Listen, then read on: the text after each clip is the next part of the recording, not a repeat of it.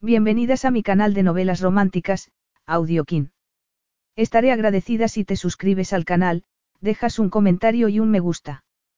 Comencemos con la narración de la novela cuyo título es En deuda con el amor. Argumento.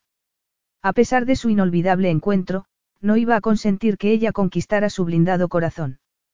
Tras años de precariedad, Alice Fairford deseaba probar la libertad. Cautivada por el encanto de un carismático desconocido, se permitió pasar con él una noche de pasión. Pero, meses después, una prueba de embarazo le confirmó que aquella noche le había cambiado la vida para siempre. Cuando Nikos Drakis recibió una inesperada carta de Alice, en la que le confesaba las consecuencias de su apasionado encuentro, decidió que la llevaría a su villa de Grecia y reclamaría a su heredero si, de verdad, el bebé era suyo. Tendría que desentrañar la verdad. Prólogo. Alice miró la varilla blanca que tenía en la mano. Presentaba una línea azul claramente visible que le indicaba que estaba embarazada. Embarazada. La palabra le resonó en el cerebro. Alice se agarró con fuerza al lavabo. ¿Qué voy a hacer? Se miró al espejo. Estaba pálida del susto, con los ojos muy abiertos. No puedo estar embarazada. No puedo permitírmelo. Ahora no. El miedo la atenazaba. Abajo, en la mesa de la cocina estaba la carta que había llegado la mañana anterior. Inspiró con dificultad sin dejar de mirarse al espejo. ¿Acaso los cuatro años anteriores no habían sido suficientemente difíciles? Desde aquel día horrible, antes de los exámenes finales, en que la había llamado uno de los compañeros de trabajo de su madre para decirle que ésta se hallaba en urgencias, en el hospital en que trabajaba de enfermera. La habían operado porque la había atropellado un conductor que se dio a la fuga. Y cabía la posibilidad de que no sobreviviera a la operación. Fue una llamada telefónica que le cambió la vida.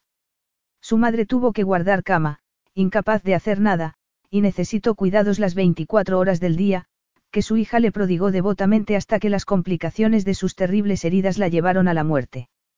De eso hacía seis meses. Alice cerró los ojos y agachó la cabeza como si cargara con un gran peso. Quería a su madre, pero había sido duro renunciar a su vida y a sus sueños para cuidar el cuerpo herido de una mujer que había dedicado su vida a cuidar a los demás. Hubo veces en que Alice deseó huir, pero sabía que no podía abandonar a su madre. Cuando llegó el final, se quedó destrozada. La única persona que existía para ella y que la había querido se había ido. No tengo a nadie. Sin darse cuenta tiró la varilla al lavabo y se puso la mano en el vientre, aún totalmente liso. Notó que se emocionaba.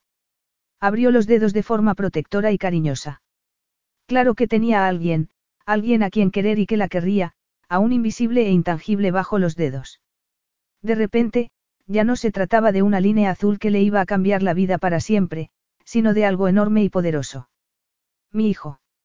La invadió la emoción. Cueste lo que cueste, lo haré. Mi hijo estará a salvo y lo querré. Tendrá un buen hogar. Pero sabía lo que ese, cueste lo que cueste, significaba. Y la asaltó el recuerdo, vívido e inolvidable. Capítulo 1. La música del pinchadiscos atronaba mientras Alice bailaba sin ganas con alguien al que no conocía, un amigo de Suce, que era amiga de Maisei, a quien Alice conocía de la universidad.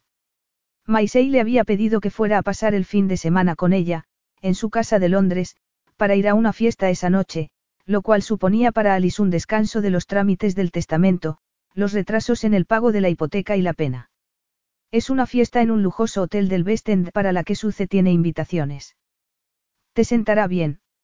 Después de todo lo que has sufrido, una fiesta fabulosa es lo que necesitas, le había dicho Maisei.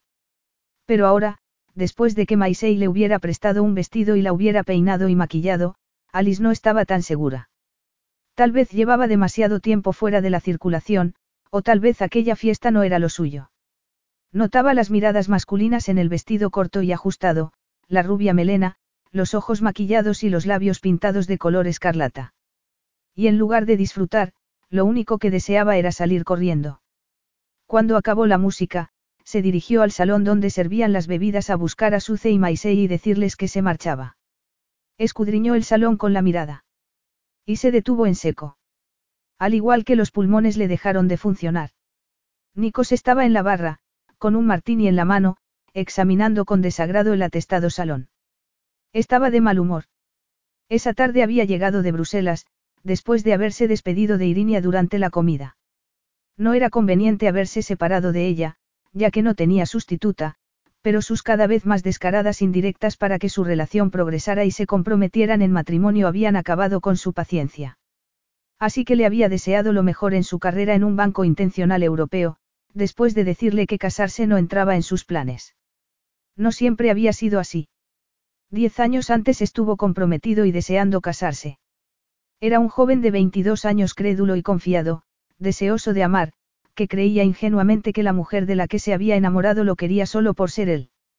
Su sensual boca se torció en una mueca. Su padre lo había librado de cometer el mayor error de su vida. Aún oía sus palabras. He tenido que amenazarte con desheredarte para que te dieras cuenta de que Miriam Capoulo solo quería casarse contigo para que el dinero de la familia Drakis evitara que la empresa de su padre quebrara. Al devolverle el anillo, Miriam le demostró que su padre tenía razón. Como siempre. No consentiré que te pase lo que me pasó a mí. Ninguna arpía cazafortunas va a dominarte, por mucho que se empeñe. Nico se había criado con la triste historia de su padre y con su mirada perpetuamente resentida sobre él. Deseaba que fuera el hijo de cualquier mujer que no fuera la que lo había atrapado para que se casara con él, pensó. No iba a dejar que su estado de ánimo empeorase reviviendo algo conocido y doloroso. Se había pasado la infancia tratando de disipar la mirada resentida de su padre, y de adulto había intentado demostrar que era un verdadero Drakis haciendo lo que mejor se les daba, ganar dinero. Y se le daba muy bien, Incluso su padre lo había reconocido. Sabía llegar a acuerdos y negociar hasta el último momento. Así pasaba la vida, de un lado a otro y sin tiempo para el ocio ni el descanso. Y cuando se relajaba, no era en una fiesta como aquella. Estaba allí porque esperaba ver a un conocido de la City, al que se había encontrado esa tarde en el aeropuerto y lo había invitado a la fiesta que celebraba, que debía de estar relacionada con la industria de la moda, a juzgar por las modelos que llenaban la sala. Nikos las miró despectivamente. Muchas de ellas estaban allí para ligar, al igual que los hombres, desde luego. Pero él no iba a ser uno de ellos. No era su estilo, al menos esa noche. Alice miraba fijamente, como atraía por un imán, al hombre que se hallaba sentado a la barra del bar del salón. Alto, delgado, de cabello oscuro, de treinta y pocos años, con una piel morena que hablaba de un clima mediterráneo y unos rasgos esculpidos que la hicieron pensar que no había visto en su vida un hombre tan guapo. Y él la estaba mirando. Inconscientemente, entreabrió los labios. Se le aceleró el pulso cuando sus miradas se encontraron. Su compañero de baile la agarró de la muñeca. Oye, vuelve a la pista. Ella se volvió y trató de librarse de su mano. No, gracias. No tuvo que decir nada más, porque otra voz profunda, con acento marcado y dominante, intervino. Te ha dicho que no. Alice volvió la cabeza. Era el hombre de la barra que miraba directamente el rostro de su compañero de baile. Este le soltó la muñeca. Muy bien, no sabía que estaba contigo. Pues ya lo sabes. Alice notó que el atractivo desconocido la agarraba del codo y la conducía a la barra. Trató de ordenar los pensamientos, sin conseguirlo. Se sentó en un taburete mientras él hacía lo propio en otro, con un ágil movimiento. Me parece que necesita un trago, dijo él. Había diversión en su voz, la nota autoritaria había desaparecido. Ella lo miró, consciente de que el corazón le latía desbocado. Madre mía. Era el hombre más increíblemente guapo que había visto en su vida. Sus ojos oscuros, de largas pestañas, la miraban con un brillo risueño, pero había algo más. Algo que le indicaba de forma instintiva que él no había intervenido solo por caballerosidad, que algo más lo había impulsado a hacerlo. Que le gustaba mucho lo que veía. Ella notó que se sonrojaba bajo el maquillaje que Maisei le había aplicado. ¿Qué quiere tomar? Un se abrece, dijo ella con voz entrecortada. Iba a buscar a Maisei para decirle que me marchaba. Y en vez de eso. En vez de eso estaba sentada en un taburete, mientras un hombre que no se parecía a ninguno de los que había visto le tendía el cóctel y levantaba su vaso de martini. Llamas, murmuró. Ella agarró la copa. Llamas. Dijo mirándolo. Él esbozó una media sonrisa que aumentó la sensación de irrealidad de Alice. Es la forma griega de decir, salud, contestó él, antes de dar un trago del vaso. La examinó de arriba abajo, como si estuviera catalogando sus características. Alice era consciente de lo que él veía, la rubia melena que le caía sobre los hombros, las pestañas con rímel y los labios pintados. El vestido era ajustado, casi una talla inferior a la suya, con un escote que ni siquiera había llevado cuando estaba en la universidad. Sentada, le llegaba a medio muslo. Cruzó las piernas instintivamente. Eres griego. Él dejó de mirarle las piernas y volvió a mirarle el rostro. Relajó la postura y apoyó el brazo en la barra mientras daba otro trago de martini. Dejó el vaso sobre la barra y le tendió la mano. Soy Nikos Drakis. Al decir su nombre su acento se volvió más pronunciado. Alice dijo ella estrechándole la mano. Alice Fireford. Fue un contacto muy breve, pero ella notó que volvía a sonrojarse al tiempo que lo miraba a los ojos. Encantado de conocerte, Alice. La noche me estaba resultando aburrida, pero ahora. Su voz seguía siendo risueña y algo más, algo que borró, como si no hubieran existido, los cuatro largos años que había pasado cuidando a su madre, aislada del mundo, de espaldas a todo, negándose a todo lo que la vida pudiera ofrecerle, pareciéndole que la juventud se le escapaba. Algo que la hizo desear con intensidad lo que se había negado a sí misma, lo que no se iba a seguir negando, mientras aquel hombre increíble la miraba con aquellos ojos oscuros e irresistibles como ningún otro lo había hecho. Y de pronto tuvo la certeza de que esa noche no iba a privarse de nada. Una voz trataba de abrirse paso en la mente de Nikos preguntándole en qué demonios estaba pensando al acercarse a aquella mujer para librarla del pesado que la molestaba. Lo había hecho respondiendo a un impulso que no se explicaba ni le interesaba hacerlo. Solo quería contemplarla desde la sedosa melena hasta el dobladillo del vestido, que dejaba ver sus largas y esbeltas piernas. Sin embargo, lo atraía algo más que su apariencia. Tal vez algo que veía en sus ojos. Eran azules grisáceos, y ahora los tenía muy abiertos y lo miraban fijamente, con una expresión que no se correspondía con el resto de ella. Siguió examinando su encanto físico. Comenzó a notar la habitual reacción masculina ante lo que estaba a la vista. Y aunque no acostumbraba ir a buscar descaradamente a una mujer desconocida como lo había hecho, con una mujer como aquella podía hacer una excepción. Lo asaltaron los recuerdos de su juventud dominada por el resentimiento de su padre por haberse fijado, desgraciadamente, en la mujer que no debía. Pero él no cometería el mismo error. Un hombre prevenido valía por dos. Dio otro trago de martini. ¿Por qué no disfrutar de aquella mujer y de la velada y, si ella era de la misma opinión, también de la noche? Sería de la misma opinión. Por su forma de vestir, no le cabían muchas dudas, pero volvió a notar una contradicción, que atribuyó a la expresión de sus ojos, que lo miraban directamente, como si no pudieran dejar de hacerlo. Ella volvió a mirar su copa al tiempo que se sonrojaba. Aquello tampoco se correspondía con su aspecto. Había llegado el momento de actuar. Nikos esbozó una sonrisa cálida y tentadora. ¿Quieres cenar conmigo, Alice? El restaurante del hotel estaba tranquilo, de lo que Alice se alegró. Tras la multitud del salón y la pista de baile, agradeció aquel ambiente silencioso. De verdad estoy aquí.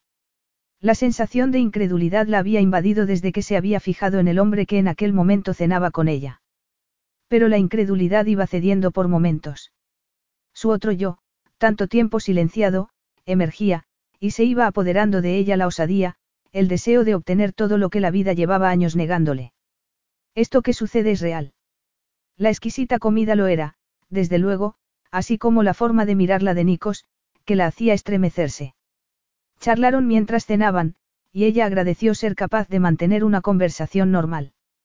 Le preguntó por sus viajes. Él le había dicho que viajaba constantemente por motivos de trabajo, que parecía estar relacionado con las altas finanzas y las inversiones, cosas de las que ella nada sabía. Pero lo que ella quería saber era los lugares en los que había estado, a los que ella nunca iría. Los sitios a los que voy son menos emocionantes de lo que crees, Alice. Bruselas, Frankfurt o Ginebra son sitios donde me limito a hacer negocios. Tampoco son interesantes Nueva York, Shanghái o Sydney, cuando has estado innumerables veces y casi lo único que ves es el aeropuerto, el hotel y un despacho. No tengo mucho tiempo libre. Ella lo miró. Parecía hastiado y amargado. ¿Por qué trabajas tanto? Él sonrió levemente. En contra de lo que comúnmente se cree, el dinero no cae del cielo. Alice frunció el ceño. Pero si tienes suficiente para cubrir tus necesidades, ¿para qué ganar más? Él agarró la copa de vino, se recostó en la silla y la miró de forma extraña. ¿Cuánto dinero dirías que necesitas, Alice? Ella parpadeó. Supongo que lo bastante para llegar a fin de mes y un poco más se encogió de hombros. No soy la persona adecuada para responderte. Siempre he vivido modestamente el sentimiento de culpa se apoderó de ella por estar en un restaurante que no podría pagar. Lo siento. Aquí estoy disfrutando de una cena deliciosa. La mirada de extrañeza de él desapareció para ser sustituida por una más cálida. Y haces bien, Alice. Al fin y al cabo, he sido yo quien te ha invitado. Ella asintió, sintiéndose mejor, aunque no del todo. Tal vez había sido un error aceptar la invitación sabiendo lo que la había motivado. Fue a agarrar la botella de vino, pero vaciló. Debía de ser muy cara. Él la agarró de la muñeca. Eres mi invitada. Disfruta. Sus miradas se encontraron. En la de él había calidez. Ella notó que se relajaba. Bebió un sorbo de vino. Si lo único que ves de todos esos lugares fantásticos son aeropuertos, hoteles y despachos, ¿qué me dices de tu país? No conozco Grecia. Es un país tan bonito como parece, con todas esas islas. No viajo mucho por Grecia. Mi base está en Atenas. Mi familia tiene una villa en una de esas islas, pero no recuerdo la última vez que estuve allí. Qué pena. exclamó ella, y le sonrió. Deberías volver pronto. Tómate unos días de descanso.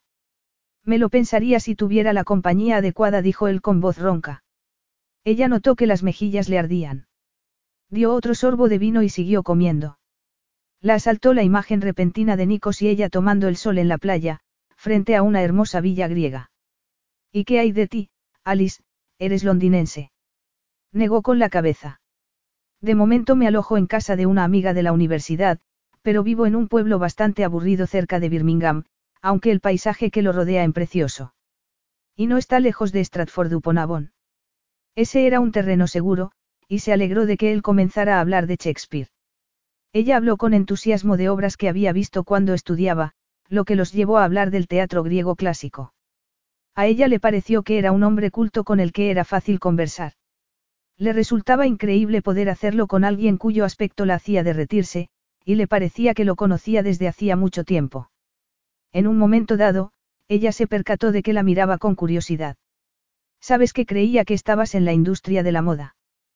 Por tu aspecto, pensaba que eras modelo. Ella volvió a sonrojarse. No, no soy ni lo bastante alta ni lo bastante delgada. Él alzó la copa y bebió sin dejar de mirarla. No cambiaría nada de ti, Alice. Su voz volvió a ser ronca. Y ella volvió a sentir calor en las mejillas. Y el corazón se le aceleró al ver cómo la miraba, con aquellos increíbles ojos oscuros. Él inclinó la copa hacia ella. Por ti, Alice, y por esta velada juntos.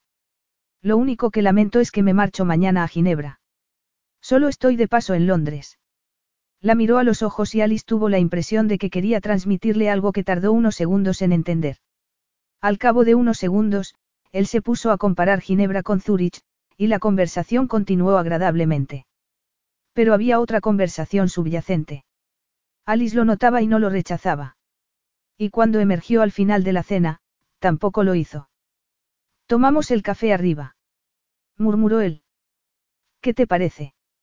Ella notó que el corazón le latía a toda velocidad. Esto no volverá a suceder.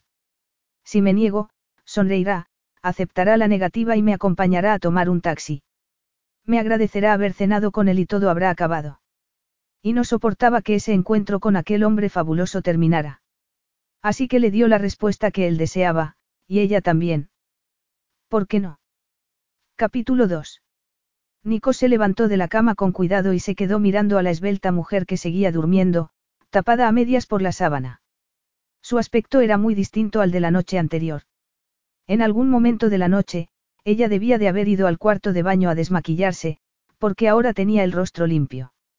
Sin el maquillaje, los párpados eran casi traslúcidos y las pestañas, sin el rímel, le caían suavemente sobre las mejillas.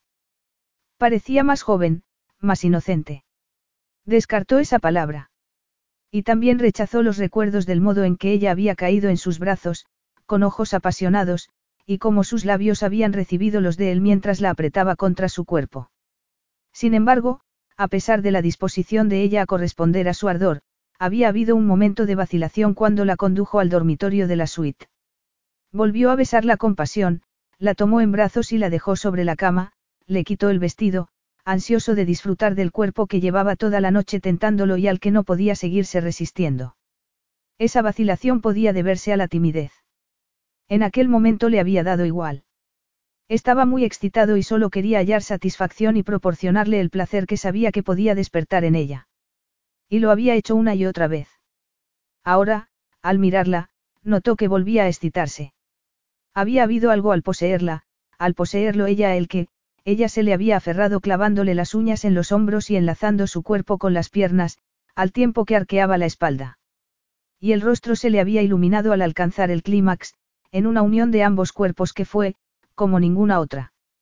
Apretó los dientes para controlarse y reprimió la urgente necesidad de despertarla del modo que deseaba. Se obligó a alejarse de la cama. No había tiempo para nada más.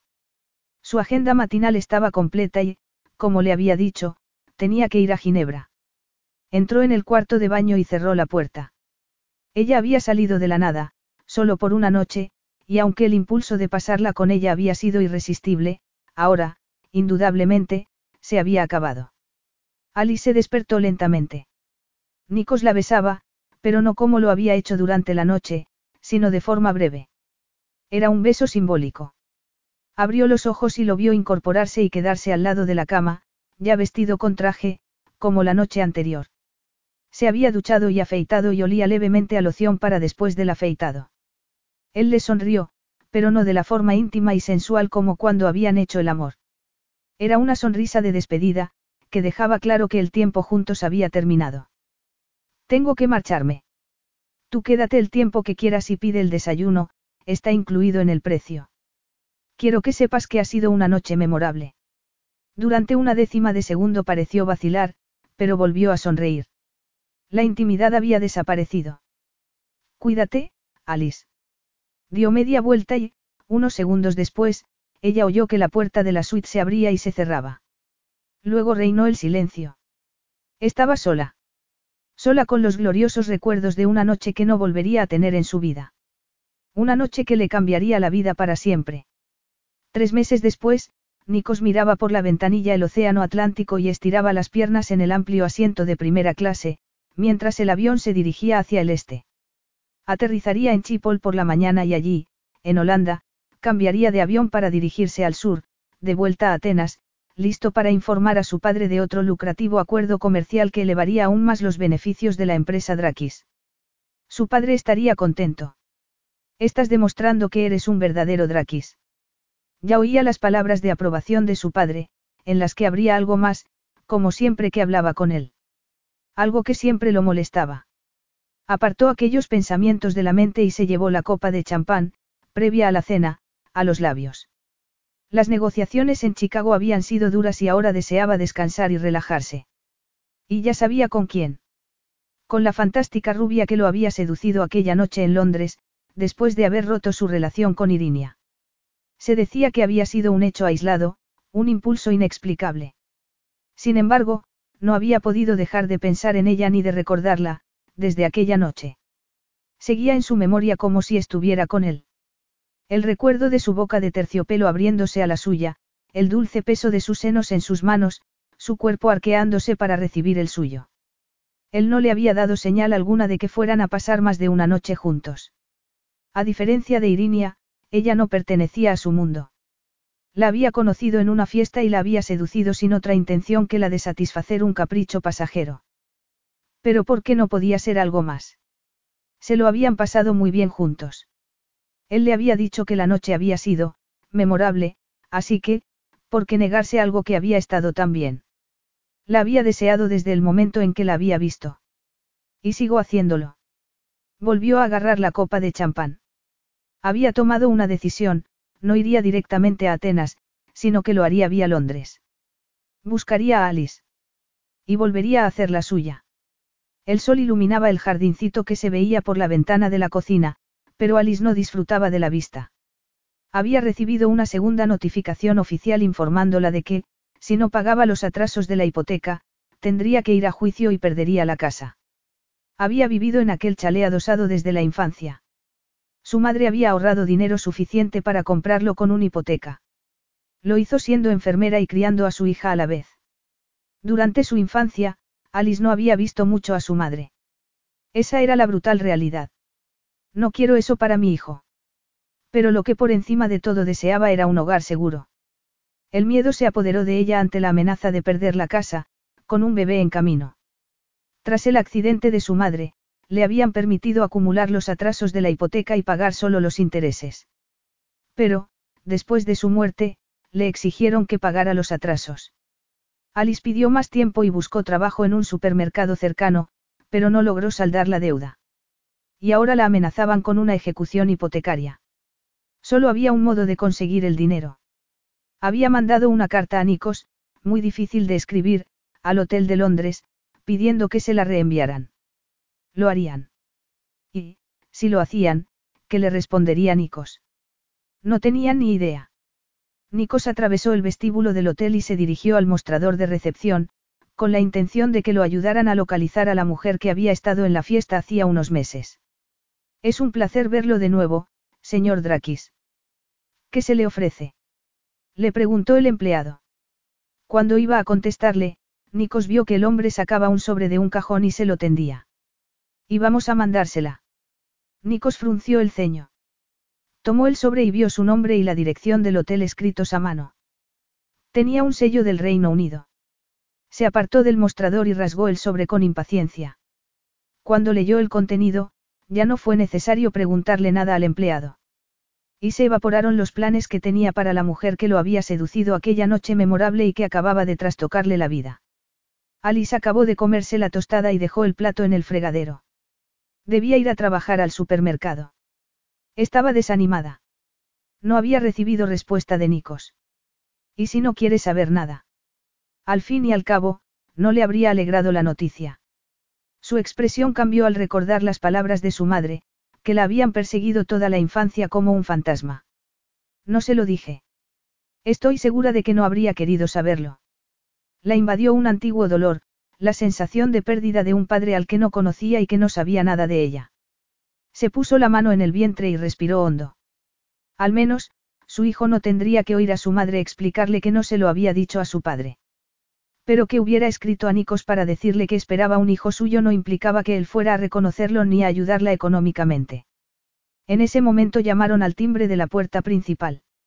Era un mensajero con un sobre para ella. Tiene que firmar, dijo el hombre.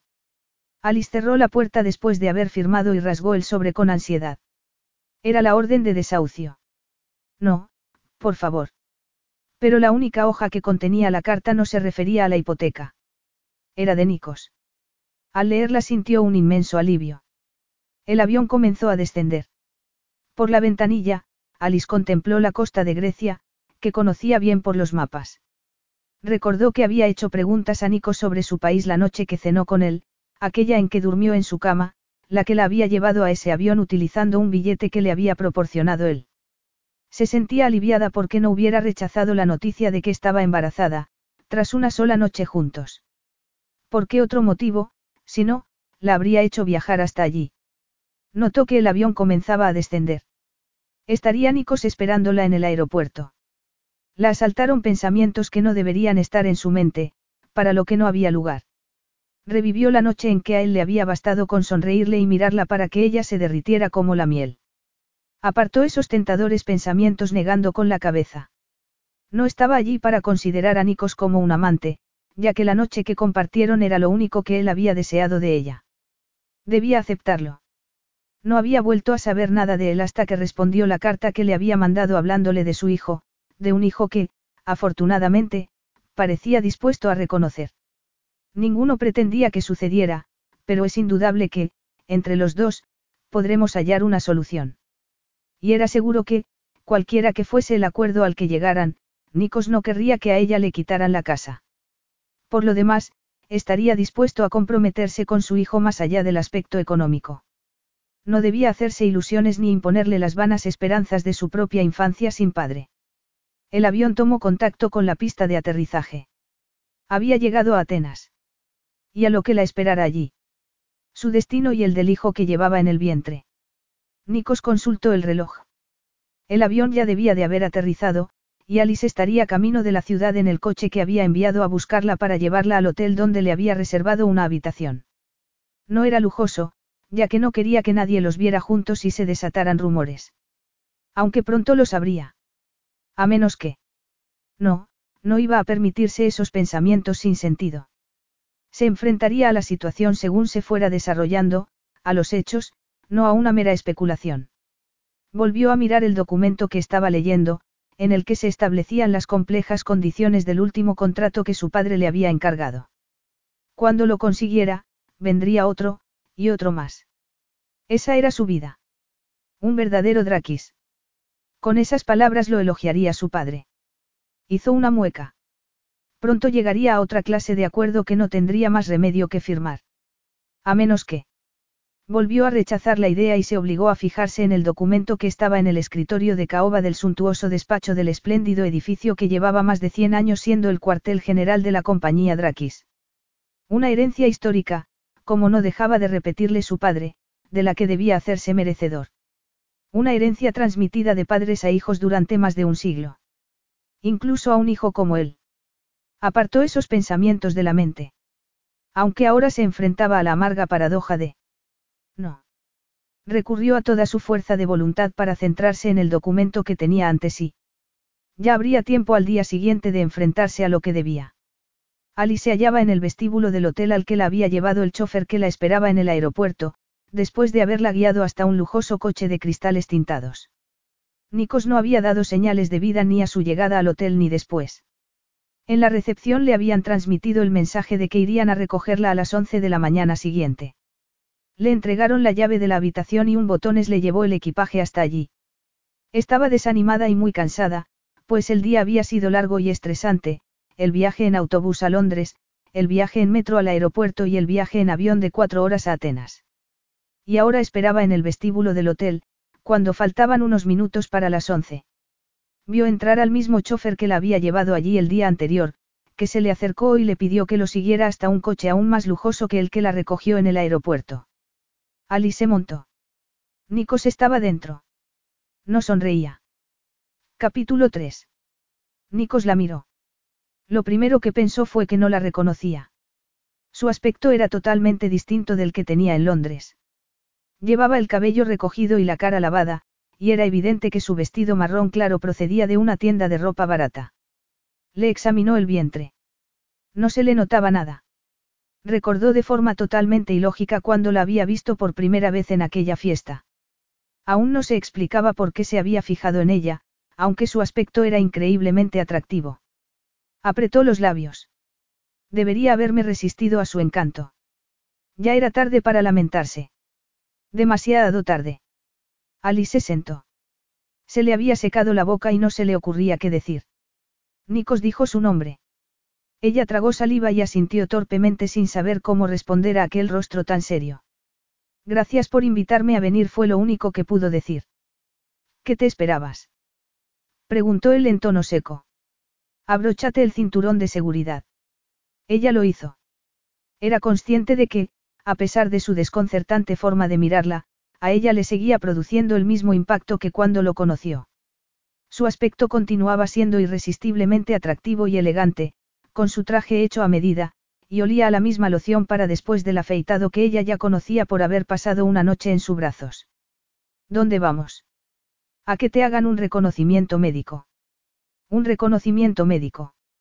Sí, en una clínica ginecológica. Mi médico de cabecera y una comadrona me lo hicieron la semana pasada. Este será más completo. Te lo hará un ginecólogo. Ella se quedó callada. No sabía cómo reaccionaría Nikos al volver a verla. Ahora lo sabía. Y se le cayó el alma a los pies. Nikos, sé que esto ha sido una sorpresa. También lo ha sido para mí. No me esperaba. Se interrumpió y se volvió hacia la ventanilla tintada. No debería haber venido ni haberle escrito contándole lo del niño. Ya era tarde para lamentarse. Además, no podía arrepentirse de habérselo contado, ya que llevaba en el bolso la carta en que la apremiaban a pagar los atrasos de la hipoteca. Se volvió hacia él y vio que hablaba por teléfono en griego. La tensión entre ambos se prolongó durante todo el trayecto, hasta llegar a un moderno edificio. El chofer se bajó y le abrió la puerta. Nikos también desmontó y entraron. Se dirigieron al mostrador de recepción y él habló en griego. Una enfermera se acercó a Alice. Venga conmigo, por favor. Alice miró a Nikos, pero este ya se había sentado en la sala de espera y había agarrado un periódico. Siguió a la enfermera, que la condujo a una amplia sala. Encantado de conocerla, señorita Fireford. El médico se levantó y le indicó que se sentara. Él volvió a hacerlo y abrió la carpeta que la enfermera le había dejado en el escritorio, antes de situarse en un rincón de la sala.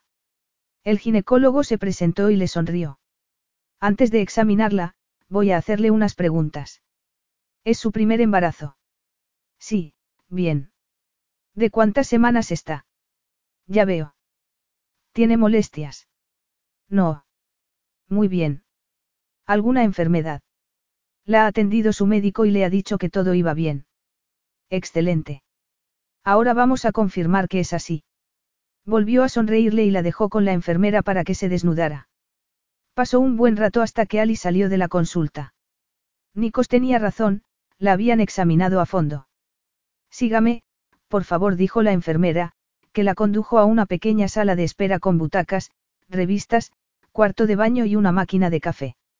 Voy a prepararle un café, dijo la enfermera. Alice asintió. Había dado permiso al médico para hablar con Nikos, así que suponía que eso sería lo que estaba haciendo. Se tomó el descafeinado. Se sentía sola y preocupada.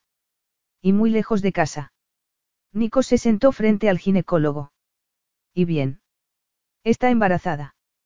Y del tiempo estimado, tras lo que usted me ha contado. Nikos no cambió de expresión ni dijo nada. Se limitó a escuchar las explicaciones del médico. La fecha del parto sería poco después de Navidad. Entonces seré padre. La emoción lo traspasó. Había experimentado distintos tipos desde que le entregaron la carta en el hotel, pero ninguna con la intensidad que la que ahora lo invadía. No obstante, la desechó porque no podía permitírsela ni reconocerla.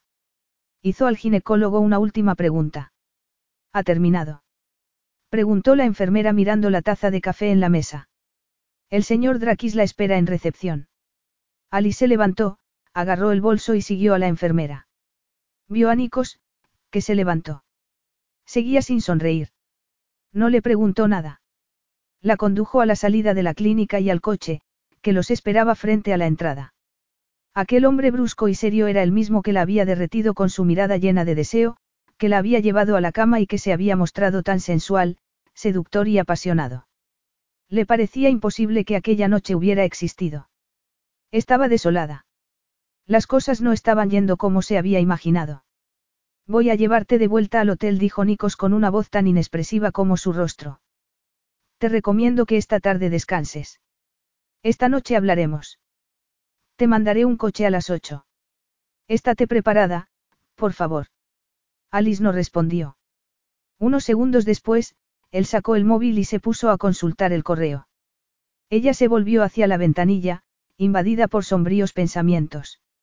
Le entraron ganas de decirle que la llevara al aeropuerto, que ella se ocuparía de todo a partir de ese momento, que lo libraba de toda responsabilidad. Pero recordó la carta que llevaba en el bolso. Trató de calmarse. Nikos le había dicho que hablarían esa noche. Pues eso harían. No es solo mi hijo. También es suyo. Tiene tanta responsabilidad como yo. Esa responsabilidad implicaba que ella tenía derecho a pedirle la ayuda económica que necesitaba. Al fin y al cabo, era un hombre rico. No puede negarse. Debía aferrarse a esa esperanza. De vuelta al despacho, Nikos intentó trabajar, pero le fue imposible. Tenía demasiadas cosas en la cabeza. Lo único que le faltaba era que entrara su padre en aquel momento. Ibas a informarme de los progresos del contrato de Nueva York, dijo su padre yendo directo al grano. Ya te informaré, pero no ahora. Es inútil que lo hagas después, gritó su padre. No te he dicho mil veces que el tiempo es esencial. Tienes que cerrar los tratos deprisa, sin dejar que la otra parte maniobre, se lo piense dos veces o busque otros socios. Como hijo mío, ya deberías saberlo. El resentimiento se apoderó de Nikos. Siempre igual. Los alfilerazos, la amargura, el recordatorio constante del hijo que debería ser. Llevaba así toda la vida. Su padre lo miró con desagrado, frunciendo el ceño. Porque nunca seré el hijo que desea, con la madre que tuve. Un torbellino de emociones se apoderó de él, pero no se referían a sí mismo. Recordó al ginecólogo confirmándole el embarazo de Alice y la turbulenta emoción que experimentó. También recordó que había pensado, la noche en que vio a Alice por primera vez, que él no caería en el mismo error que su padre, pero había desatendido la advertencia que se había hecho a sí mismo. Ahora pagaba caras las consecuencias. Pero debo asegurarme de ser el único que las paga. No. Detuvo sus pensamientos y reprimió los sentimientos que conllevaban. Su padre seguía hablándole. Quería informes sobre otros contratos, le proponía nuevos acuerdos, la agenda de la empresa Drakis no disminuía, siempre había algo nuevo que hacía que Nikos tuviera que seguir viajando. Apretó los dientes y puso a su padre al día. Tardó más de una hora en volver a quedarse solo en el despacho. Miró el reloj. Ya no tenía sentido intentar seguir trabajando. Solo podía centrarse en una cosa, la noche que lo esperaba. Y la mujer con la que la iba a pasar. ¿Y por qué? ¿Por qué será el trato más importante que haga en mi vida? Y no podía permitirse perder. Pero ¿por qué iba a perder? Tenía unas en la manga que siempre ganaba, cuya fuerza y atracción ella notaría esa noche. El dinero de la familia Drakis. Esta noche le mostraré lo que puede ser suyo. Alice estaba dormida. El cansancio se apoderó de ella mientras se comía el bocadillo que le había subido el servicio de habitaciones. Llamaron a la puerta y se despertó. Era el botones, que le entregó una gran caja de cartón adornada con letras doradas en griego que no entendió. La tomó y la dejó en la cama. Unida al lazo que la ataba había una tarjeta. ¿Para qué te lo pongas esta noche? Nikos. La abrió. Había un vestido de noche de seda verde, sin mangas. Lo sacó y el rostro se le iluminó de placer. Era de diseño, evidentemente, y resultaba imposible no quedarse encantada ante su vista. Así como no sentirse tentada. Era lo suficientemente sincera para reconocerlo cuando había tenido un vestido semejante a su alcance. Nunca. Pero para la madre del hijo de Nikos Drakis. La idea quedó suspendida en el aire. Si no hubiera visto a Nikos ese día, tan serio y formal, no habría perdido la esperanza que albergaba, la modesta esperanza de llegar a un acuerdo amigable. Si solo siguiera recordando cómo se había comportado en Londres aquella noche mágica, el hermoso vestido la hubiera llenado de una alegría incondicional. Sintió el anhelo de repetir esa noche inolvidable, de ponerse el vestido para Nikos y estar lo más hermosa posible para él, de volver a ver en sus ojos una mirada de deseo. Lo reprimió porque carecía de sentido. Lo más probable era que él le hubiera enviado el vestido porque no querían que lo vieran cenar con una mujer que llevara ropa barata. Le entraron ganas de volver a meterlo en la caja, pero no lo hizo al pensar que ponerse un vestido tan caro le serviría para recordar lo rico que era Nikos y lo desesperadamente que ella necesitaba que lo fuera, por el bien de su hijo. Nikos agarró el vaso que había frente a él mientras se sentaba a la mesa de uno de los restaurantes más exclusivos de Atenas. Dio un trago de martini. A pesar de su habitual aspecto impasible, notaba el peso que se había alojado en su interior desde que había leído la carta de Alice en la que le decía que estaba embarazada. La historia se repite. Primero, mi padre, ahora, yo. Le sonó el teléfono y lo miró. Era el chofer que le informaba de que ya había dejado a Alice en el restaurante. Nikos dirigió la vista a la entrada del local. Allí estaba. La examinó mientras la conducían a la mesa y se percató de que había cometido un inmenso error al regalarle el vestido. Tenía un aspecto increíble. No podía apartar la vista de ella. Es la perfección absoluta. Siempre debería tener ese aspecto. El vestido le sentaba de maravilla. La sencillez del diseño incrementaba su belleza natural, que el maquillaje resaltaba sutilmente. No había nada excesivo en ella, a diferencia de su aspecto en la fiesta. No llevaba el cabello suelto, sino recogido en un moño a la altura de la nuca, lo que le acentuaba el contorno del rostro, de finos huesos, y la esbeltez del cuello, además de dejar al descubierto los bonitos lóbulos de las orejas. Nikos notó la respuesta visceral de su cuerpo. Algunos hombres se volvieron a mirarla mientras cruzaba el comedor. Él sabía el porqué. No es de extrañar que no pudiera resistirme a ella aquella noche. No es de extrañar que me lanzara de cabeza a la piscina y la hiciera mía. Y ahora iba a pagarle precio. Mi vida entera. Fue como recibir un jarro de agua fría. Alice dijo en tono educado y se quedó de pie hasta que ella se hubo sentado. Ya había controlado su reacción ante ella, pero la siguió observando. Externamente parecía tranquila, pero no tanto como quería hacerle creer. Oyó que ella murmuraba su nombre y agarraba la servilleta. El camarero les dejó el menú y les trajo agua con hielo y panecillos. El vestido es para impresionarla a ella, no a mí. Ese era su propósito, no el de recordarle su fantástica belleza ni el impacto que le causaba. Cuando por fin el camarero los dejó solos, él le dijo. Te sienta muy bien el vestido. Lo había dicho en tono admirativo. Se esforzó en parecer simplemente educado. Sí, gracias por el detalle, contestó ella en tono inexpresivo. Vio que ella echaba una ojeada a su alrededor, antes de volver a mirarlo. Y él creyó ver que algo cambiaba en sus ojos, pero desapareció rápidamente. El camarero volvió y preguntó a Alice qué quería beber. Ella le pidió un zumo de naranja, y Nikos recordó que en Londres había pedido un cóctel. Pero recordar cualquier cosa de aquella fatídica noche era irrelevante. Solo importaba lo que deseaba conseguir en aquel momento. El acuerdo más importante de su vida. Abrió el menú. ¿Qué te apetece cenar? Este restaurante es famoso por sus soufflés, tanto dulces como salados. Ella levantó la vista del menú. Lo que te parezca mejor. Él percibió la tensión de su voz. No la había habido aquella noche en Londres. ¿Y si pudiera hacer que se repitiera? Se le ocurrió la idea sin poder evitarlo. Mi intención era retomar lo que hicimos y estar con ella. Así que, ¿por qué no? Volvió a rechazar tales pensamientos. Lo que pretendía haber hecho se había evaporado en el momento de leer la carta. Ahora la prioridad era otra. No parecía embarazada. Si el ginecólogo no se lo hubiera confirmado, no se lo habría creído. Sin embargo, no hay algo más en ella que la elegancia del vestido y su belleza natural. Quiso seguir mirándola, pero no se lo permitió. Tenía un plan para esa noche, y lo seguiría. Y en él no entraban recuerdos que resultaban inútiles ni intenciones desaparecidas que no volverían. Lo único que importaba era el presente. Tener éxito en lo que se proponía. El camarero volvió con el zumo, les tomó la comanda y volvió a marcharse. Nikos no miró la carta de vinos. Quería tener la cabeza despejada, por lo que un martini bastaría. Dio otro trago y dejó el vaso. Era hora de iniciar la negociación. Vamos a hablar, Alice. ¿Qué quieres? Capítulo 4. Alice se quedó inmóvil. Ahí estaba el motivo de su viaje a Grecia y de que se hubiera puesto en contacto con Nikos. Alzó la barbilla y se preparó para decir lo que debía. Se lo dejaría claro, por difícil que le resultara.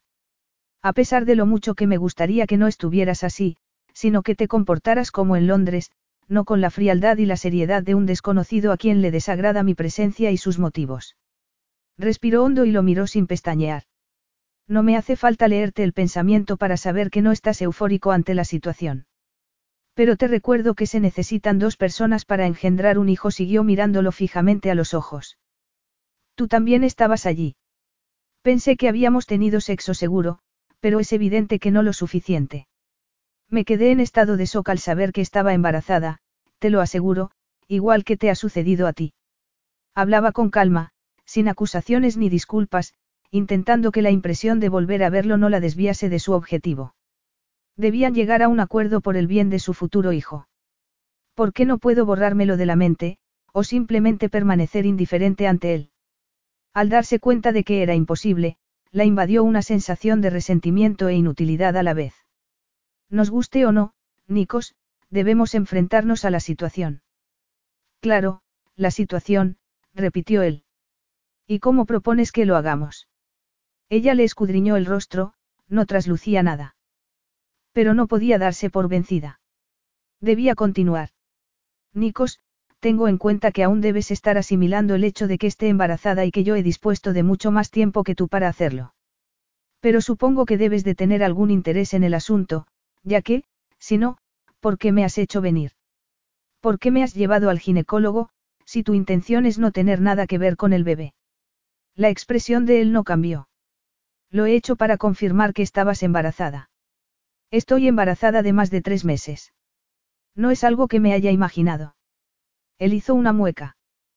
Pero podías estar mintiendo. Lo dijo sin emoción ni en la voz ni en el rostro, pero el significado de sus palabras la golpeó como si le hubiera lanzado una piedra. Pues ya ves que no es así. Le pareció increíble que él pudiera pensar algo semejante, pero no pudo añadir nada más porque llegaron dos camareros con los suflés de primer plato. Alice se alegró de la interrupción. ¿Es eso lo que piensa de mí, que podía estarle mintiendo? Se sintió herida. Trató de recuperar la compostura y comenzó a comerse el suflé, que olía de maravilla. Recordó lo mucho que había disfrutado cenando con Nikos la única noche que habían pasado juntos, cuyo resultado era la razón de su presencia allí. Volvió a sentir la misma desolación que había experimentado en la clínica. No podía dejarme más claro que soy un estorbo para él. Lamenta que esté embarazada. Ni siquiera estaba dispuesto a creerlo sin pruebas. Pues si esa es su actitud, yo puedo comportarme igual. Dejó la cuchara, alzó la cabeza y lo miró. Nikos ya había terminado el suflé. Alice respiró hondo. No quería que las cosas fueran así, pero así eran, por lo que sería tan brusca y directa como él. Me has preguntado qué quiero. Te lo voy a decir. Tengo deudas y, con un hijo en camino, no tengo manera de saldarlas. Volvió a respirar hondo porque debía contarle la amenaza de perder la casa, que necesitaba para su hijo. Pero no pudo hacerlo. ¿Cuánto necesitas? Ella tragó saliva. Doce mil libras, y las necesito ya. Siguió mirándolo fijamente, sin atreverse a apartar la vista. Pero no detectó reacción alguna por parte de él. ¿Y quieres que te salde la deuda, verdad? Preguntó él con voz inexpresiva. Alice asintió. Lo haré.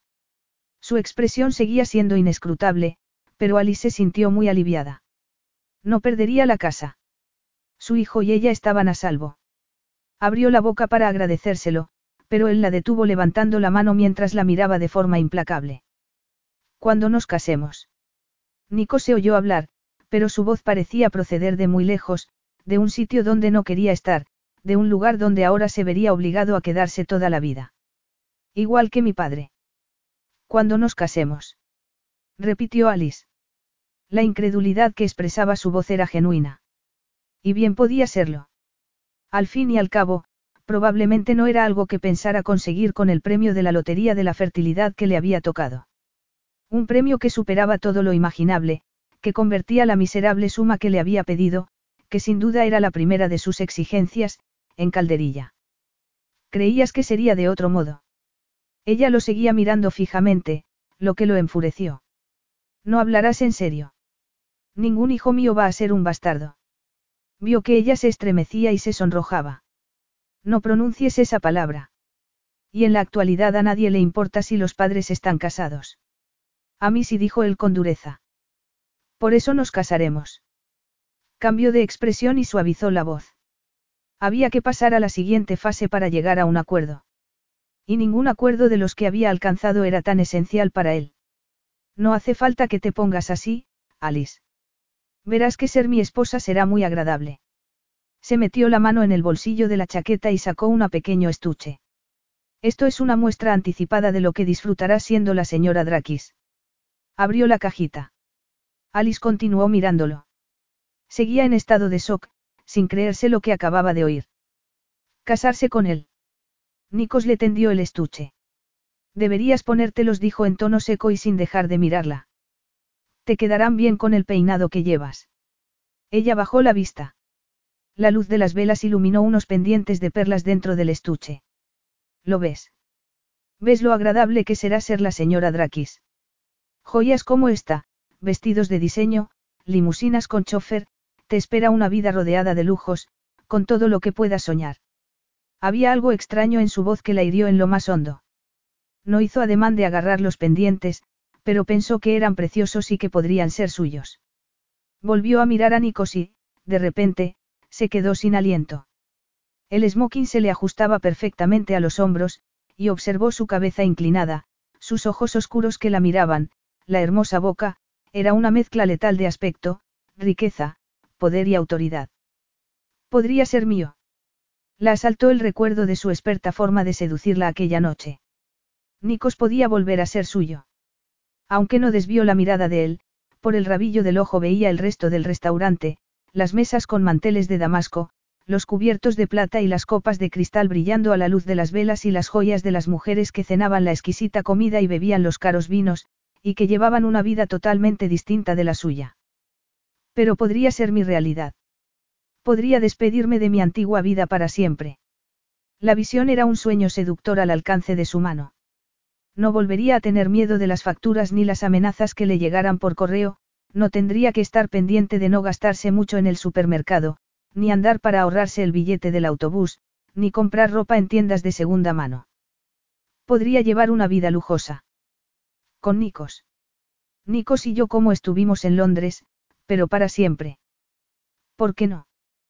Que la esperaba en Inglaterra. Su madre ya no estaba. No había nada que la retuviera allí. Entonces, ¿por qué no reflexionar sobre lo que él le acababa de decir? Ser su esposa y tener a su hijo. Formarían una familia como la que ella nunca había tenido. Se lo imaginó durante unos segundos, pero la imagen se estrelló contra el suelo. El Nikos que había conocido en Londres no existía. Ahora era un hombre duro y hostil que no podía dejarle más claro su desagrado por el embarazo. Miró los pendientes, mientras él volvía a decirle lo agradable que sería la vida como su esposa, como si esa fuera la única razón para casarse con él. Y lo hizo con voz distante y profesional, carente de emoción. Alice se puso muy tensa mientras lo escuchaba y se sintió desolada. Más que desolada. La boda se celebrará lo antes posible. Antes está el inevitable papeleo. Tendrás que pedir que te manden el certificado de nacimiento. Dame los detalles y me encargaré de hacerlo. Yo ya he redactado un acuerdo prematrimonial para que lo firmes. La ceremonia será civil e íntima, solo nosotros y los testigos. Antes tendrás que firmar un acuerdo de confidencialidad, que mis abogados ya han redactado, de modo que no podrás contar a la prensa ni a nadie lo que pase entre nosotros. Cuando estemos casados, deberás comportarte como corresponde a la esposa de un miembro de la familia Drakis. También tendrás que firmar un acuerdo legal por el que me concedes la custodia de nuestro hijo, si nos divorciamos o si me das motivos para el divorcio, como cometer adulterio. El niño será ciudadano griego, y no podrás sacarlo del país sin mi consentimiento. Mientras dure el matrimonio, recibirás una cantidad de dinero adecuada a tu posición, pero no podrás contraer más deudas, como parece ser tu costumbre. Alice oyó la desagradable letanía de condiciones para dignarse a casarse con ella, y los aún más desagradables supuestos subyacentes. No se trataba de casarse, sino de controlarla a ella y a su hijo. Como si fuera su enemiga, en vez de la madre de su hijo. Era repugnante. Intentó protestar, pero con cada palabra que él pronunciaba se le cerraba más la garganta, como si la estuviera estrangulando para obligarla a permanecer callada. La burla sobre la deuda hizo que se sonrojara. Le había pedido el dinero porque necesitaba un techo para ella y su hijo, no porque despilfarrara el dinero. Quería explicárselo, justificarse, defenderse ante lo que le decía. Abrió la boca para hablar, pero él aún no había acabado. Sin embargo, todo esto depende por completo de los resultados de la prueba que te harán mañana por la mañana, antes de comenzar con los preparativos de la boda. Las palabras que Alice iba a pronunciar murieron en sus labios. ¿Qué prueba? El desaliento se apoderó de ella burlándose de lo que estúpidamente se había imaginado hacía unos minutos. Formar una familia. Una prueba que el ginecólogo me ha asegurado esta mañana que es totalmente segura tanto para la madre como para el hijo. Es un análisis de sangre, para el que tienes hora mañana. No lo entiendo fue lo único capaz de decir. Lo miró. ¿A qué análisis se refería? Nico se lo explicó. El análisis demostrará si el niño es mío. No creerás que voy a casarme contigo sin estar seguro, ¿verdad? Sus palabras se quedaron en suspenso entre el espacio que los separaba, un espacio que se había convertido en un abismo. Ella estaba blanca como la cera. ¿De quién va a ser, Nikos? ¿Cómo voy a saber con quién te ha acostado antes o después de hacerlo conmigo? ¿Cómo puedes pensar eso? Te acostaste conmigo a las pocas horas de conocerme. Me parece que es lo que haces todas las noches. No añadió nada más. Ella se levantó bruscamente, incapaz de seguir soportando aquello. Temblaba y tenía la mente en blanco. Las piernas apenas la sostenían mientras se dirigía a la puerta del restaurante. Tenías ganas de reírse de forma histérica. Él la agarró del brazo antes de que pudiera salir. No voy a permitirte que montes una escena. Ella notó la furia en su voz, como si tuviera motivos para estar furioso. La condujo al vestíbulo. Te harás la prueba, por mucho que protestes le soltó el brazo. ¿Vas a volver a la mesa o vas a marcharte haciendo aspavientos? Tenemos que hablar de más cosas. Si quieres que salde tus deudas, tienes que darme los datos de tu banco. Aunque para eso habrá que esperar al resultado de la prueba de ADN de mañana, pero... Ella se alejó unos pasos. Su rostro no expresaba nada. Quiero volver al hotel. Nikos la observó durante unos segundos, con el rostro tan inexpresivo como el de ella. Muy bien. Veo que no estás en condiciones de continuar hablando ni de acabar de comer. Voy a llamar al chofer. Pero no creas que por eso vas a librarte de la prueba. Estate preparada mañana, a las once. Te harán la prueba en la misma clínica de esta mañana. Ella no se molestó en responder. Dio media vuelta y salió del restaurante. Capítulo 5. Nico salió a la terraza de su piso. La noche era cálida, pero tenía frío. Se había puesto en marcha lo que debía suceder, lo que no había posibilidad de evitar. A menos que. Al pensarlo se apoderó de él la emoción. Pero solo había una emoción racional que experimentar, si la prueba del día siguiente indicaba que no era responsable del embarazo de Alice. Alivio de no ser el padre, de que el niño no fuera suyo. Entonces, ¿por qué la idea le hacía tanto daño? La apartó de la mente. No debía preocuparse por un resultado negativo, sino por lo contrario, igual que tuvo que hacer su padre. Apretó los puños y se metió las manos en los bolsillos mientras contemplaba su ciudad natal sin verla. Su padre no había querido que naciera, llevaba lamentándolo toda la vida y lo seguía haciendo con cada reproche que le lanzaba, con cada nuevo desafío para demostrar que era digno de ser miembro de la familia Drakis. Y el propio Nikos estaba resentido por formar parte de ella, por haberle impuesto a la fuerza su nacimiento a su padre. Volvió a oír su voz. En esta familia no hay bastardos. Eso fue lo que me dijo mi padre cuando me obligó a casarme y me arruinó la vida. Él también había utilizado la palabra, bastardo, durante la cena. Siguió mirando la ciudad, el Partenón y la Acrópolis iluminados. No sentía nada. Y eso era lo mejor que se podía sentir. Se lo repitió a la mañana siguiente cuando, con rostro de póker, entró en el hotel a buscar a Alice, la mujer que lo había seducido y que ahora podía estar embarazada de él. Y si lo estaba, haría lo único que debía hacer. Sin embargo, no la encontró esperándolo, como el día anterior. Molesto, se acercó al mostrador de recepción para que la llamaran. Le dijeron que la señorita Fireford ya no se alojaba allí. Hacía dos horas que se había marchado, tras preguntar la forma más rápida de llegar al aeropuerto. Ali se puso a la cola para pasar el control de seguridad. Estaba muy tensa. No se sentiría a salvo hasta hallarse en el avión. Había comprado el billete más barato que encontró en el aeropuerto, que no fue barato para su escaso presupuesto. Había llegado a Grecia con la esperanza de librarse de las deudas que amenazaban su futuro y el de su hijo, pero se marchaba con aún menos dinero del que tenía a la llegada. Y cuando llegue a Londres tendré que enfrentarme a lo que he tratado de evitar por todos los medios, la pérdida de la casa, de mi hogar, del hogar de mi hijo. Su única esperanza de salvación había desaparecido, por lo que debería vender la casa para pagar los atrasos de la hipoteca o ser desahuciada.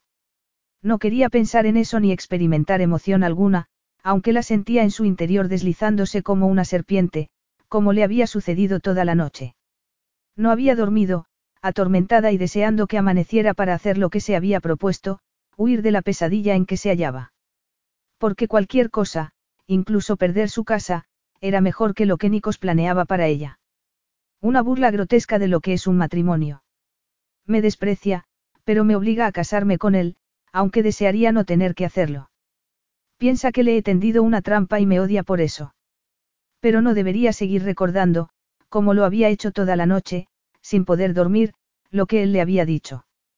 Lo que debía hacer era intentar mentalmente que la cola avanzara más deprisa, mientras con una mano agarraba la maleta y con la otra el pasaporte y la tarjeta de embarque. Ya quedaban muy pocas personas delante. Se fijó en ellas tratando de distraerse. No era bueno para el niño estar tan agitada. Tengo que estar tranquila. Pero le resultaba imposible. Ya solo quedaban tres personas delante, luego dos. Se le había dormido la mano debido a la fuerza con la que agarraba el pasaporte, ya abierto. Solo quedaba una persona. Alice. Ella se volvió con el estómago encogido. Nikos. Avanzaba a zancadas hacia ella, con la furia dibujada en el rostro. No, no. El terror se apoderó de ella como si un lobo le hubiera saltado a la garganta. Se quedó paralizada. Alice. La voz de él era ahora más perentoria, más dura y furiosa. La agarró del codo. ¿A qué juegas? Ella protestó con vehemencia. Suéltame. Que me sueltes. Me vuelvo a Inglaterra. El rostro de él se oscureció. ¿Qué? No seas absurda. Ella se soltó de su mano y se apartó de él. Se percató de que la cola avanzaba y de que le había llegado el turno. Debía pasar. Nikos la volvió a agarrar del brazo. No vas a irte a ningún sitio. Entendido. Vas a volver. ¿Me oyes? No voy a tolerarlo. La sacó de la cola. Y ella observó su rostro airado. Y perdió los estribos. Llena de furia, comenzó a gritarle con el rostro contorsionado. Soy yo la que no va a tolerarlo, Nikos. No quiero tener nada que ver contigo. Ojalá no hubiera venido. Alzaba la voz cada vez más, dominada por una emoción incontrolable. Notó que él le apretaba el brazo, pero se liberó dando un grito de rabia. No me toques. No te me acerques. Vete. La gente se volvió a mirarlos, pero a ella le dio igual. Le daba todo igual. Él intentó agarrarle la mano, pero ella le dio un manotazo, por lo que se le cayeron el pasaporte y la tarjeta de embarque. Se agachó gritando a recogerlos, soltando la maleta. No podía viajar sin ellos. Y tenía que marcharse para alejarse de aquel hombre malvado. Gritó con más fuerza, desesperada por agarrar los documentos. Pero sus manos buscaban inútilmente, no veía. Volvió a gritarle que se fuera. Alice. La voz de él había cambiado. Ya no era exigente, sino que sonaba alarmada. Se agachó a su lado, recogió el pasaporte y la tarjeta de embarque, se incorporó levantándola a la vez e intentó agarrarla de la cintura para alejarla de allí. Para alejarla del santuario donde estaría a salvo de él, de la cola donde no debía perder su puesto. Suéltame. Gritó ella al tiempo que trataba de quitarle los documentos. Le pegó con los puños en el pecho y en donde pudo hacerlo, loca de desesperación. No puedes obligarme a volver contigo. Puedes agarrar la prueba de paternidad y la proposición de matrimonio y metértelas donde te quepan. No me casaría contigo ni aunque te arrastraras suplicándomelo. Le temblaba la voz. No podía respirar, apenas podía hablar. Solo lo golpeaba con los puños. Suéltame. ¿Me oyes? Suéltame y vete al infierno. Eres el último hombre sobre la tierra que desearía que fuera el padre de mi hijo. Siguió golpeándolo inútilmente, porque él no la soltó. Varias personas se acercaron a ella corriendo, hablando en griego con voz agitada. Él no la soltó, sino que dio órdenes en griego con voz estentórea. Ella notó que le pasaban el brazo por la cintura, pero no era él porque se estaba alejando de ella. Oyó una voz femenina que le decía cosas que no entendía. Y se la llevaron de allí con delicadeza a una habitación que daba al vestíbulo del aeropuerto, donde la sentaron en una camilla. Ya no gritaba, solo temblaba. Un hombre de bata blanca se inclinó hacia ella. Llevaba un estetoscopio colgado al cuello y le hablaba. Esa vez ella entendió lo que le decía, ya que hablaba en inglés. Soy el médico del aeropuerto para emergencias. Está en el consultorio. Debe tranquilizarse, porque estar tan agitada no es bueno para usted ni para el niño. Así que, por favor, respire despacio. Está hiperventilando y tiene el pulso acelerado. Aquí está a salvo, le apretó la mano y le sonrió. Debe quedarse aquí un rato. La enfermera le está preparando una tisana, lo que ayudará a calmarla. Siguió hablándole en voz baja, diciéndole que respirara lentamente, y Alice notó que el corazón le latía a menos velocidad. La enfermera le llevó la tisana. Se la tomó despacio y notó que, poco a poco, se tranquilizaba y dejaba de temblar. El médico volvió a hablarle con voz reposada. Y ahora debe descansar un rato. Le levantó las piernas para que se tumbara en la camilla.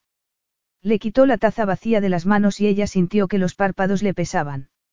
Le disminuyó el ritmo de la respiración y se quedó dormida, mientras desaparecían la inacabable noche despierta, la huida al aeropuerto y la descarga de adrenalina que acababa de sufrir. Y, por fin, se libró de una conciencia que no podía seguir soportando. Nikos estaba sentado en una silla del consultorio. A Alice la había llevado allí una guarda de seguridad. Estaba inmóvil, tendida en la camilla. El médico se había ido, después de pedirle a la enfermera que lo avisara si lo necesitaba. Esta había tapado a Alice con una manta ligera, antes de sentarse al escritorio a trabajar. Nikos aún estaba en estado de shock por lo que acababa de suceder. La furia y la rabia de Alice hacia él habían sido tan reales, tan intensas. Lo habían conmovido hasta lo más hondo de su ser. Es así como se siente. ¿Cómo lo dudaba? Era él a quien iban dirigidas, las había visto en sus ojos, en su rostro, las había oído en su voz. Frunció el ceño. Había habido algo más que ira en sus palabras, en los puñetazos que le había dado en el pecho. Parecía trastornada, como si todo la superara. Su rostro estaba contorsionado, no solo a causa de la furia, sino de la aflicción, como, si de haberse prolongado la situación unos segundos más, fuera a deshacerse en un mar de lágrimas. Como si la hubiera empujado más allá de lo que podía soportar, como si la hubiera hecho daño. No podía deshacerse de esa molesta idea. No quería creérsela. Sabía lo que era Alice, una mujer con la que se había acostado de forma precipitada, sucumbiendo al deseo de un momento, y que ahora pretendía hacerle a él lo que su madre le había hecho a su padre. Su rostro se ensombreció. Lo que Miriam pretendía hacerme, utilizar los millones de la familia Drakis explotando desvergonzadamente mi devoción por ella. ¿Acaso no había reconocido a Alice, la noche anterior, que tenía deudas? Y no había ido a Grecia porque quería que él la saldara. Entonces, ¿por qué ha estallado esta mañana? ¿Por qué ha descargado en mí su furia, si le he dicho que podría tener toda clase de lujos si se casaba conmigo? Supo cuál era la respuesta. Lo que la ha hecho estallar ha sido mi insistencia en que se hiciera la prueba de ADN. Había sido su exigencia de esa prueba lo que la había hecho huir para que no se descubriera la verdad y se desvaneciera su esperanza de conseguir dinero de él. Pero lo que me ha espetado no ha sido que sabía que no podía conseguir de mí lo que quería. Me ha recriminado todo lo que estoy dispuesto a hacer por ella. Como si fuera a envenenarla. Se apretó las rodillas con las manos y miró el rostro de Alice como si lo viera por primera vez y lo asaltó un recuerdo que no tenía nada que ver con la descarga eléctrica que se había producido entre ellos al conocerse en Londres, ni tampoco con que le hubiera resultado imposible dejar de mirarla al acercarse a la mesa del restaurante, la noche anterior, con aquel vestido, tan hermosa que los hombres volvían la cabeza para contemplarla. No, se trataba de otro recuerdo. Su aspecto el día que la dejé en la cama, con la cara lavada y el cabello extendió en la almohada. Estaba tan hermosa que tuve ganas de besarla suavemente, de volver a poseerla, aunque sabía que no debía hacerlo. Cuánto lamenté tener que marcharme.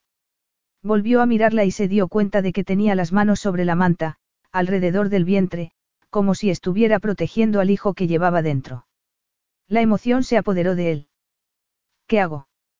Creí que lo tenía todo claro, que era evidente lo que me había pasado, había caído en la misma trampa que mi padre. Y creí que sabía lo que debía hacer. Pero ahora solo tenía una certeza. Respiró hondo. No sabía la verdad sobre ella ni podría saberla de momento, pero de una cosa estaba seguro, no debía volver a huir de él. Tengo que conseguir que se quede. ¿Pero cómo? ¿Y dónde? No en Atenas, sino en un lugar tranquilo y lejano. Y halló la solución, la villa familiar en el Egeo, Villa Drakis. La llevaría allí.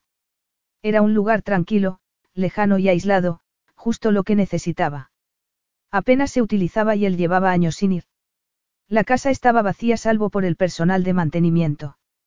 Ahora lo único que debía hacer era convencer a Alice cuando despertara. Y cuando estuvieran allí. Hallaré otra forma de conseguir lo que deseo. Alice se removió. Abrió los ojos y vio a Nico sentado frente a ella. Abrió la boca para protestar, pero no emitió sonido alguno. La enfermera se le acercó a tomarla el pulso y sonrió. Mucho más lento. Alice se sentó en la camilla. Le pesaba el cuerpo y estaba aletargada. No quería que Nikos estuviera allí. Él se inclinó hacia ella para hablarle. Por favor, Alice, tenemos que hablar. Ella lo miró. Parecía menos arrogante, menos duro. Y el tono de voz le había cambiado. Frunció el ceño. Incluso parecía inseguro, lo cual era imposible. Nico se dedicaba a dar órdenes y a insultar. No podía sentirse inseguro. Ella negó con la cabeza. No, no tenemos que hablar. Lo único que debo hacer es tomar mi vuelo, o el siguiente, y volver a casa. No te vayas, se volvió hacia la enfermera y le habló en inglés. Podría dejarnos unos minutos a solas, por favor. Muy bien, pero no debe agitarse. Nikos asintió y se volvió hacia Alice. Y ella notó algo en el que hasta entonces no había visto, vacilación. Alice, escúchame, por favor. Ella lo miró con cautela. Que dijera lo que tenía que decir y, después, ella se marcharía, buscaría un vuelo y se olvidaría de él para siempre. Notó una punzada de amargura en su interior y lo miró con expresión pétrea. Siento que te hayas puesto así. Quiero, quiero compensártelo. Ella hizo una mueca de desprecio. No quiero que las cosas estén así entre nosotros. ¿Cómo quieres que estén después de lo que me has dicho? Alice, yo. Ella comenzó a emocionarse, por lo que no lo dejó terminar. Si ni siquiera crees que el niño es tuyo. ¿Quieres que me haga una vergonzosa prueba para descartar al resto de los hombres, con los que evidentemente me he acostado, al igual que contigo? Eso ha sido una grosería por mi parte. Te pido disculpas. Alice lo miró y le entraron ganas de llorar, aunque no sabía por qué. Él no podía hacerle daño, solo alguien que significara algo para ella podía hacérselo. ¿Y qué era Nikos? Nada, menos que nada. Escúchame, Alice. No he llevado bien este asunto. Entiendo que estés enfadada, pero quiero que las cosas sean distintas. Respiró hondo y siguió hablando sin dejar de mirarla, aunque ella seguía impasible. Te propongo lo siguiente, que nos marchemos de Atenas y vayamos a un sitio donde estés tranquila y puedas descansar. Recordarás que, la noche que pasamos juntos en Londres, te hablé de la villa que mi familia tiene en una de las islas del Egeo. Es hermosa y muy tranquila. Creo que te sentará bien. Nos quedaremos el tiempo que haga falta. Te ayudará a adaptarte. Nos ayudará a los dos. ¿Quieres llevarme a una isla y encerrarme en una villa? Preguntó ella, incrédula. ¿Crees que voy a acceder a ir contigo, que voy a confiar en ti? No, palabra de honor. Podrás marcharte cuando quieras, pero espero prosiguió él sin dejar de mirarla a los ojos que no quieras irte, que allí halles la paz y el descanso que os vendrán bien a ti y al niño. Ella lo escuchaba como si estuviera suspendida en una burbuja. Ayer me hablaste de tus deudas y te dije que debían esperar, volvió a respirar hondo y la miró con intensidad. Permíteme que la salde inmediatamente para que estés tranquila y como prueba de buena voluntad. ¿Por qué? preguntó ella en voz baja. Estaba muy cansada y también confusa. Ya te lo he dicho, para demostrarte mi buena voluntad. A cambio, vendrás conmigo a la villa. Se sacó el móvil del bolsillo de la chaqueta. Dame los detalles de tu banco y te transferiré ahora mismo la suma de doce mil libras. Ella cerró los ojos mientras la mente le giraba como un torbellino. Dice que va a pagarlas ahora mismo. Doce mil libras. Acéptalas. Cerró los ojos con más fuerza. Antes se moriría que aceptar su dinero. Pues serías tonta. Solo piensas en ti y en tu orgullo. Es el padre de tu hijo, y esa suma es insignificante para él, pero, para ti, es el salvavidas que necesitas. La invadió el miedo. Sabía lo que sucedería si no conseguía el dinero, perdería la casa. Alice. Ella abrió los ojos y lo miró. Dame los detalles de tu cuenta bancaria para hacerte la transferencia. Ella miró a su alrededor preguntándose qué habría sido de la maleta. Estaba apoyada en una esquina y el bolso se hallaba encima. Nikos fue a por él y se lo dio. Ella lo abrió con nerviosismo. La carta de la hipoteca estaba en el fondo, pero no la sacó, sino que se limitó a entreabrirla para obtener su número de cuenta y los detalles de dónde ingresar el dinero. Los leyó en voz alta y Nikos los introdujo en el móvil. Ya está, dijo él. Ella seguía intentando asimilar lo sucedido, que, con unas rápidas pulsaciones de las teclas, él hubiera eliminado la amenaza que pesaba sobre ella. Nico se levantó. Voy a organizar el viaje a la isla. Quédate tranquila hasta que vuelva. Le diré a la enfermera que vuelva a entrar. Salió y la enfermera regresó. Le llevaba un vaso de agua y le preguntó cómo estaba. Ella se lo bebió y volvió a tumbarse con los ojos cerrados. Deseaba sentirse aliviada, pero no sintió nada. Sabía que, en aquel momento, no podía enfrentarse a nada. Y ni siquiera se planteó lo que vendría después. Capítulo 6. El avión privado que Nikos había alquilado en Atenas estaba aterrizando en la corta pista de la isla. Unos minutos después, Nikos bajó por la escalerilla, seguido de Alice, que miraba a su alrededor sin decir nada. Apenas había hablado durante el vuelo. Parecía ensimismada.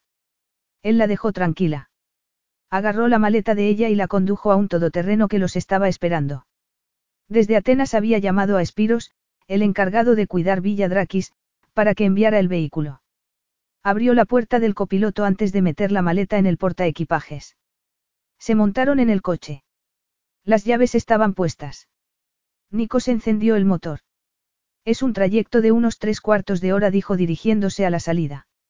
Alice no contestó, de lo que él se alegró, porque le daba tiempo para pensar. Ya que ella estaba allí, debía planear el siguiente paso. Debo evitar que siga siendo hostil. Necesito que coopere conmigo, que quiera hacerlo. No podía cometer más errores. Al menos la había convencido de que lo acompañara a la isla. Sí, saldándole las deudas. Que era precisamente lo que ella quería. Pensó cínicamente en la rapidez con que ella había aceptado, pero rechazó la idea, ya que él se había ofrecido a hacerlo en señal de buena voluntad. Y puede que sea lo que deba seguir haciendo, demostrarle buena voluntad. La miró. Había cerrado los ojos y apoyado la cabeza en el asiento. Estaba tranquila, pero aún se apreciaban en ella las huellas del incidente en el aeropuerto. Pero debería haber aceptado la oportunidad de casarse conmigo, en vez de limitarse a querer unos miles de libras para pagar las deudas. Carecía de lógica. Volvió a mirar la carretera. Había tomado la de la costa y se dirigían al promontorio del norte de la isla donde se hallaba la aislada villa, ideal para un griego rico que no quería que lo molestaran los turistas ni los habitantes del lugar. De vez en cuando miraba a Alice, satisfecho de poder hacerlo sin que ella se percatara. Casi le resultaba increíble que estuviera allí, sentada a su lado, solo porque habían pasado una noche juntos. ¿Qué me pasó esa noche?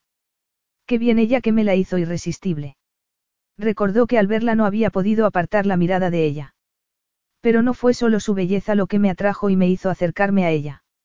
Y comportarse de modo tan inusual que disfrutó de ella esa misma noche, tirándose de cabeza a la piscina, siguiendo un poderoso impulso. Y cuando la tomé en mis brazos y se apretó contra mí, no fue como creía que sería, apasionada, sí, pero no. Inexperta.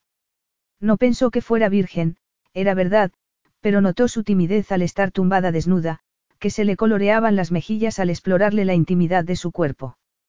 Se removió en el asiento. No era acertado recordar aquella noche con tanto detalle, ni tampoco la decisión que había tomado, mientras volaba sobre el océano Atlántico, de buscarla para pasar más noches con ella. Y ahora está aquí, a mi lado, dirigiéndose conmigo a la villa, donde la tendré toda para mí. Negó con la cabeza. Se la había llevado con él solo para evitar que volviera a Inglaterra, antes de obtener las respuestas que necesitaba. Volvió a mirarle los ojos, los suaves pómulos, los carnosos labios, las oscuras pestañas que contrastaban con la blancura de su piel, era preciosa. Notó que la tentación se deslizaba por su interior y le hacía pensar cosas que no debería. No era ya la situación lo bastante complicada. Sin embargo, una noche con ella no me bastó. Quería más. ¿Y ahora? Ahora estaba con él. Si la tengo en mis brazos, no se enfrentará a mí, no querrá dejarme. Si el niño es mío, entonces. Solo podía suceder una cosa, como él le había dicho la noche anterior. Y, esa vez, ella no lo rechazaría. Alice estaba sentada en el todoterreno con los ojos cerrados. Debía de estar loca para consentir que Nikos la llevara a una villa de una isla desconocida. Le había dado su palabra de que podía irse cuando quisiera. Era fiable. No lo sabía. No sabía nada de él. Salvo que cree que le voy a endilgar el hijo de otro hombre y que voy a entrar en éxtasis al disponer de su repugnante dinero cuando sea su esposa. La invadió una amarga ira. Pero ¿qué le importaba lo que pensara de ella? Lo que me importa es que ha pagado los atrasos de la hipoteca, por lo que no perderé la casa. Llevaría una vida precaria, como su madre, pero se las arreglaría. En cuanto a Nikos, que se fuera al diablo. No aceptaría ni un céntimo de él. Y eso que creía que su ayuda económica le permitiría dedicarse a su hijo, algo que su madre no pudo hacer. Pero mejor es renunciar a esa ayuda que aceptar lo que me ofrece, un matrimonio envenenado, que él odiaría tener que soportar. Aunque estuviera condenada a imitar la vida de su madre, sería mejor que aquello a lo que Nikos quería obligarla. Hemos llegado, Alice. Ella abrió los ojos. Se habían detenido en el patio de gravilla, a uno de cuyos lados estaba el garaje. Enfrente había un edificio blanco con ventanas estrechas y una puerta en el centro que en aquel momento alguien abría. Un hombre salió y se acercó a Nikos hablándole en griego. Este lo saludó con la mano y fue a abrirle la puerta del coche a Alice. Ella se bajó sin aceptar la mano que le tendía. Alice, te presento a Espiros, que se ocupa del cuidado de la casa. Ella asintió. Espiros le sonrió y fue a sacar la maleta. Alice siguió a Nikos a una prudente distancia. El corazón le latía deprisa. Al entrar había un descansillo, desde donde se bajaba por unas escaleras de piedra a un vestíbulo parecido a un atrio, donde había varias puertas. Ella bajó las escaleras. Al pie, una doncella se hallaba al lado de una puerta abierta sonriéndole. Espiros entró por ella con la maleta y Alice lo siguió. Era un bonito dormitorio pintado de azul y blanco, con persianas de lamas en los ventanales que proporcionaban un ambiente fresco, aumentado por el aire acondicionado. La doncella comenzó a deshacer la maleta, pero Alice la detuvo. Ya lo hago yo. La mujer sonrió y se fue cerrando la puerta. Alice entró en el cuarto de baño, tan bonito como la habitación, con una gran ducha, un enorme lavabo con productos cosméticos alineados en el estante adyacente y varias toallas blancas en el toallero. Le entraron ganas de refrescarse. Sin apenas ser consciente de lo que hacía, comenzó a desnudarse. Unos segundos después se hallaba bajo la ducha, con la esperanza de que el agua arrastrara con ella todos sus pensamientos. Nikos entró en el dormitorio principal.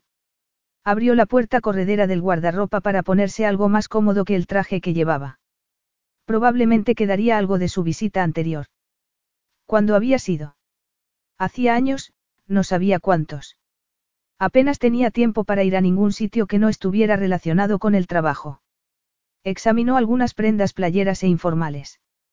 Eligió algunas y las dejó sobre la cama, antes de quitarse la chaqueta, de uno de cuyos bolsillos sacó el móvil. Durante el vuelo había llamado a su secretaria para ponerla al día sobre ciertos asuntos urgentes y pedirle que anulara todas sus citas indefinidamente. Su padre se pondría hecho una furia, pero le daba igual. Tenía que atender un asunto mucho más importante, y no quería que lo distrajeran las llamadas relacionadas con el trabajo. Si su padre se preocupaba tanto, que se encargara él, por una vez. Metió el móvil en el cajón de la mesilla de noche. Había dejado de ser una prioridad para él. Ali salió de la ducha, se envolvió en una toalla y se puso otra en la cabeza. Volvió descalza a la habitación. Se sentía revitalizada. Se tumbó en la cama. Los párpados comenzaron a pesarle. Se despertó cuando llamaron suavemente a la puerta. Era una doncella que le dijo en inglés que el señor Drakis la esperaba en la terraza. Alice se levantó y le dio las gracias. Sacó ropa interior limpia de la maleta y pensó que iba a ponerse. Había hecho la maleta para ir a Atenas, no a una villa de lujo en el Egeo. Optó por una falda vaquera, una camiseta blanca y las bailarinas que llevaba en el aeropuerto. Si Nikos no hubiera aparecido allí, a esas horas estaría de vuelta en Inglaterra. En lugar de eso. Allí estaba, aunque no sabía para qué. Tampoco le importaba. Solo importamos tú y yo, mi hijo querido, nadie más. Y mucho menos Nikos. Que se fuera al diablo. Salió de la habitación y atravesó el atrio. Frente al pie de la escalera había una puerta doble abierta. Se dirigió hacia allí. La habitación era un salón con sofás blancos y alfombras. Salió a la terraza. La dorada luz del sol, que se estaba poniendo a la derecha, lo inundaba todo. La vista era espectacular, un semicírculo de agua azul rodeaba el pequeño promontorio que se extendía más allá del jardín colgante que descendía hasta la playa. La contempló maravillada. Aquí vemos la salida y la puesta del sol. Ahora se está poniendo. Alice se volvió hacia la izquierda al oír la voz de Nikos, que se acercaba a ella. Contuvo la respiración. La luz dorada del sol lo banaba. Ya no llevaba el traje oscuro que lo hacía parecer tan distante y severo, sino unos chinos de color beige y una camisa de algodón azul, con el cuello desabrochado y las mangas subidas. Tenía un aspecto increíble. Alice tragó saliva, incapaz de dejar de mirarlo, con el pulso acelerado. Es muy bonita la puesta de sol, ¿verdad? Alice intentó controlarse. No estaba allí para quedarse sin aliento al ver a Nikos Drakis. Volvió a tragar saliva. Sí dijo, por decir algo. Él sonrió. Se me había olvidado lo espectacular que es la vista desde aquí la miró a los ojos. Me alegro de que hayas venido. Había algo distinto en su voz, algo que ella no deseaba oír. No le contestó, y él siguió hablando. ¿Qué quieres tomar? Señaló el carrito de las bebidas. Hay distintas clases de zumo, se los enumeró. De granada dijo ella en tono neutro. Nikos echó hielo en un vaso y lo llenó de zumo. Se lo dio y se sirvió una cerveza. Alzó el vaso. Llamas. Ella recordó que era lo que le había dicho en Londres, mientras se tomaban un cóctel. Antes de lo que sucedió después. Aparó la vista y se acercó a la balaustrada de mármol a mirar el jardín, cubierto de verdes arbustos y plantas de bugambilla. Contempló el sol hundiéndose en el mar, la asaltaron los recuerdos. Los reprimió sin contemplaciones. Se percató de que Nikos también se había acercado a la balaustrada y se hallaba a poca distancia de ella, sin decir nada, limitándose a contemplar la puesta de sol, mientras el canto de las cigarras se intensificaba. Era agradable estar allí, incluso con Nikos tan cerca, y contemplar el increíble despliegue que la naturaleza le ofrecía. El sol lanzó sus últimos rayos y desapareció en el horizonte. Comenzó a oscurecer, y Alice dejó de ver el color de las flores. Olía a jazmín. Vio que Nico se alejaba de la balaustrada y acababa de tomarse la cerveza. En el interior, las doncellas estaban encendiendo las luces del salón y poniendo velas y una lámpara en la mesa de la terraza, ya preparada para la cena. Nikos dejó el vaso vacío. ¿Cenamos? Preguntó indicándole la mesa. Alice se dirigió a ella sin contestarle. Se sentaron uno frente al otro. Espiro salió a la terraza con un joven criado que llevaba una gran bandeja. Nikos habló con el joven mientras depositaba un plato de metse entre ambos, en tanto que Espiros colocaba una botella ya descorchada al lado de Nikos. Este les dio las gracias y los dos hombres se fueron. Espero que te apetezca cenar al aire libre. Ella asintió. Comenzaba a dominarla una sensación de irrealidad. La noche anterior, Nikos la había tratado como si fuera una promiscua cazafortunas. Ahora. Ahora parece que soy una invitada a la que hay que tratar con solicitud y cortesía. Una extraña diferencia. Notó un sabor amargo en la boca. Y se puso a la defensiva. ¿Quieres vino? Le preguntó él cortésmente. Ella negó con la cabeza al tiempo que agarraba la jarra de agua helada para añadirla al zumo de granada. Nikos le explicó qué era cada aperitivo y le sirvió una selección. Ella empezó a comer sin mirarlo, aunque era consciente de su presencia y de lo que hacía, servirse más metse y beberse la copa de vino. La luz de la lámpara le resaltaba los rasgos. Él le habló de temas intrascendentes, de nada que implicara que debía responderle. Le dijo que la villa tenía piscina, una playa a cada lado y que en el promontorio había senderos para pasear. En la playa más grande, la de la izquierda, había un cobertizo con una motora y una barca. Ella lo escuchaba, ya que no podía hacer nada más. La sensación de irrealidad seguía aumentando, estaba en una villa de una isla de Egeo cenando con el hombre del que había huido el día anterior. Volvió a ponerse en guardia.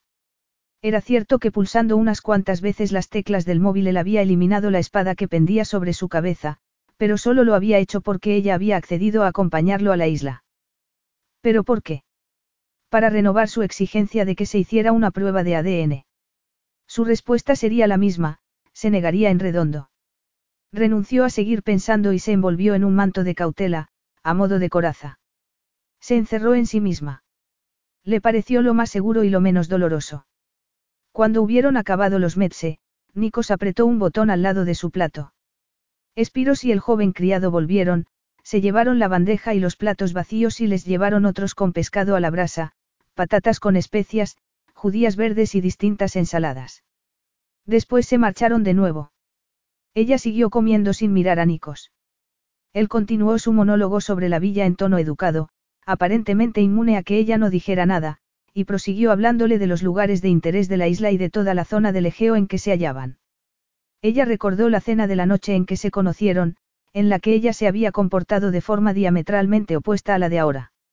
No estaba encerrada en sí misma, silenciosa y sin sonreír, sino que se había abierto a él, con el rostro y los ojos iluminados, sin creerse del todo que estuviera con aquel hombre increíble que la derretía cuando la miraba con aquellos ojos oscuros de largas pestañas, una mirada que indicaba que la deseaba y cómo quería que acabara la noche. Pues este es el resultado de aquella noche, quedarte embarazada de un hombre que ni siquiera cree que el hijo sea suyo y que piensa que intentas disfrutar de su dinero. Tragó saliva con dificultad. Dejó el tenedor sin acabar el pescado. Él dejó de hablar y la miró. Ella no esperó a que volviera a hacerlo, sino que se le adelantó. ¿Por qué estoy aquí, Nikos? Él no respondió de inmediato. Agarró la copa de vino y dio un trago. Ella esperó.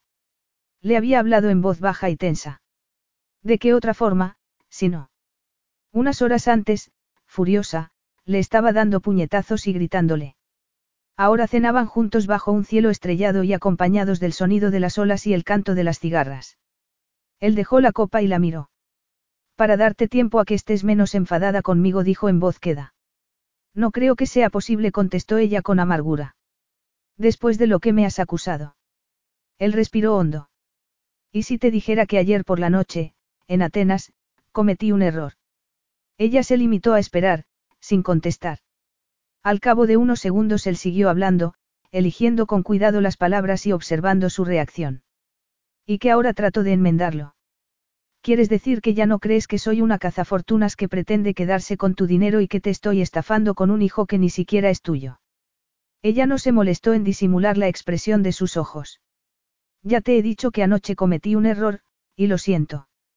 Por eso quiero que empecemos de nuevo, seguía sin dejar de mirarla. Tenemos que conocernos. Pasamos una noche juntos, pero somos dos desconocidos, y eso hay que cambiarlo. Por ti, por mí y por el niño. Él hizo una pausa y ella vio algo en sus ojos que no supo interpretar. Nuestro hijo. Sus palabras se quedaron suspendidas entre ambos. Ella quiso preguntarle si de verdad lo creía. Pero ¿por qué iba a decirlo si no lo creyera, si no reconociera lo que sé que es verdad? Alice, dame la oportunidad de corregir el error de anoche. Lo harás. Ella no contestó. Le rondaban dolorosos pensamientos. La noche anterior solo quería perder de vista a Nikos para siempre. Ahora. Estaba llena de confusión, cautela e incertidumbre. Era incapaz de darle una respuesta. Pero parecía que él no la necesitaba. Observó su expresión a la luz de las velas. Me tomaré tu silencio como una afirmación, dijo él en tono seco. Ella tampoco pudo responderle. Volvió a agarrar el tenedor y siguió comiendo. Al cabo de unos segundos, Nikos la imitó. Capítulo 7. Nikos, tumbado en la cama, miraba el ventilador del techo. Había dicho lo correcto. Ella lo había creído. Era imposible saberlo. Lo único que podía hacer era confiar en haberla convencido. Al menos, algo había progresado desde la situación del aeropuerto, con ella a punto de marcharse a Inglaterra. Apresurarse sin presionar. A veces esa era la forma de ir hacia adelante a la hora de cerrar un trato. No meter prisa a la otra parte, darle tiempo a sentirse cómoda. Y eso es lo que ella necesita. Era evidente que así se había sentido en Londres. Y él con ella. Debo conseguirlo de nuevo, hacer que ella se sienta así. Empezaría al día siguiente. La llevaría donde quería que estuviera, donde necesitaba que estuviera. Y utilizaría toda su habilidad para lograrlo. Ali se retiró a su habitación en cuanto acabaron de cenar y, aunque pensaba que no conciliaría el sueño con facilidad, con todo lo que tenía en la cabeza, durmió profundamente y se despertó cuando el sol ya entraba por las rendijas de las persianas.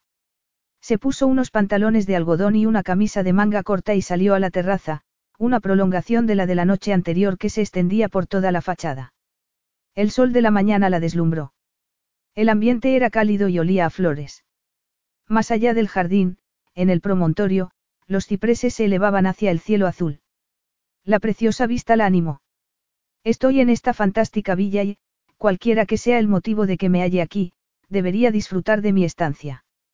A fin de cuentas, pronto estaría de vuelta en Inglaterra, buscaría un empleo hasta que naciera el niño e intentaría gastar lo menos posible mientras seguía pagando la hipoteca, ahora ya sin atrasos.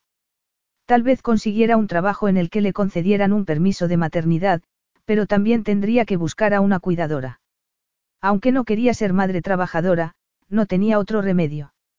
Seguía confusa por lo que Nikos le había dicho la noche anterior, pero debía continuar siendo precavida. Haberle dejado pagar los atrasos de la hipoteca no implicaba que fuera a depender de él en el futuro. ¿Quién sabe? Podría volver a cambiar de opinión sobre mí. No bajaría la guardia por sus bellas palabras sobre un nuevo comienzo para ambos y su arrepentimiento por lo que le había dicho en Atenas. No la bajaría, de momento. Tal vez nunca. Recorrió la terraza hasta llegar donde habían cenado.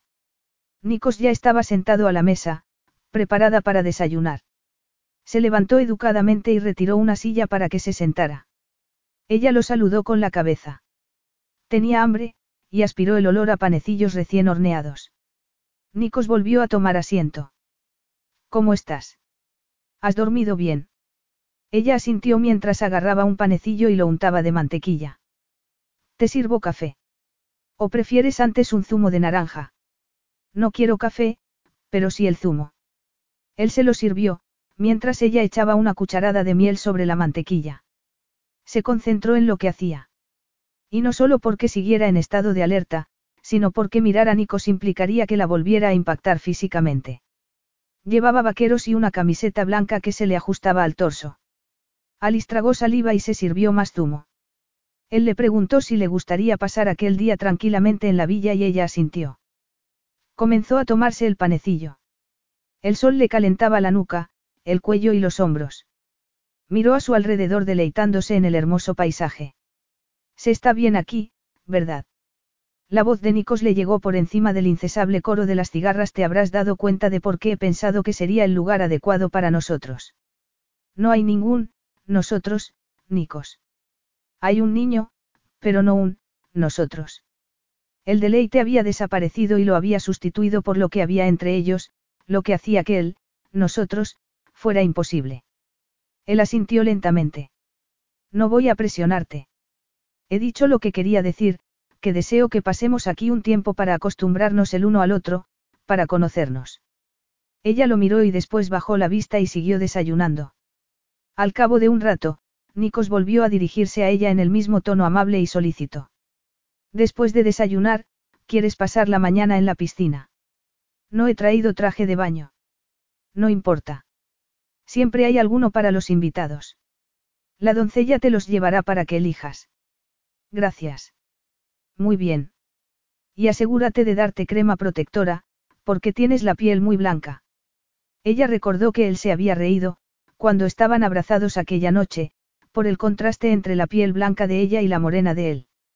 Apartó el recuerdo de su mente. Nikos le dijo que la doncella también le llevaría una selección de cremas protectoras. ¿Vas a bañarte? Ella asintió mirando el sendero que descendía por el jardín, al final del cual se divisaba la piscina, brillando al sol. Resultaba tentadora. Y lo fue aún más cuando, con un exclusivo bañador azul oscuro y un pareo y unas chancletas a juego, llegó al borde de ella. Nikos ya estaba allí, claramente dispuesto a bañarse.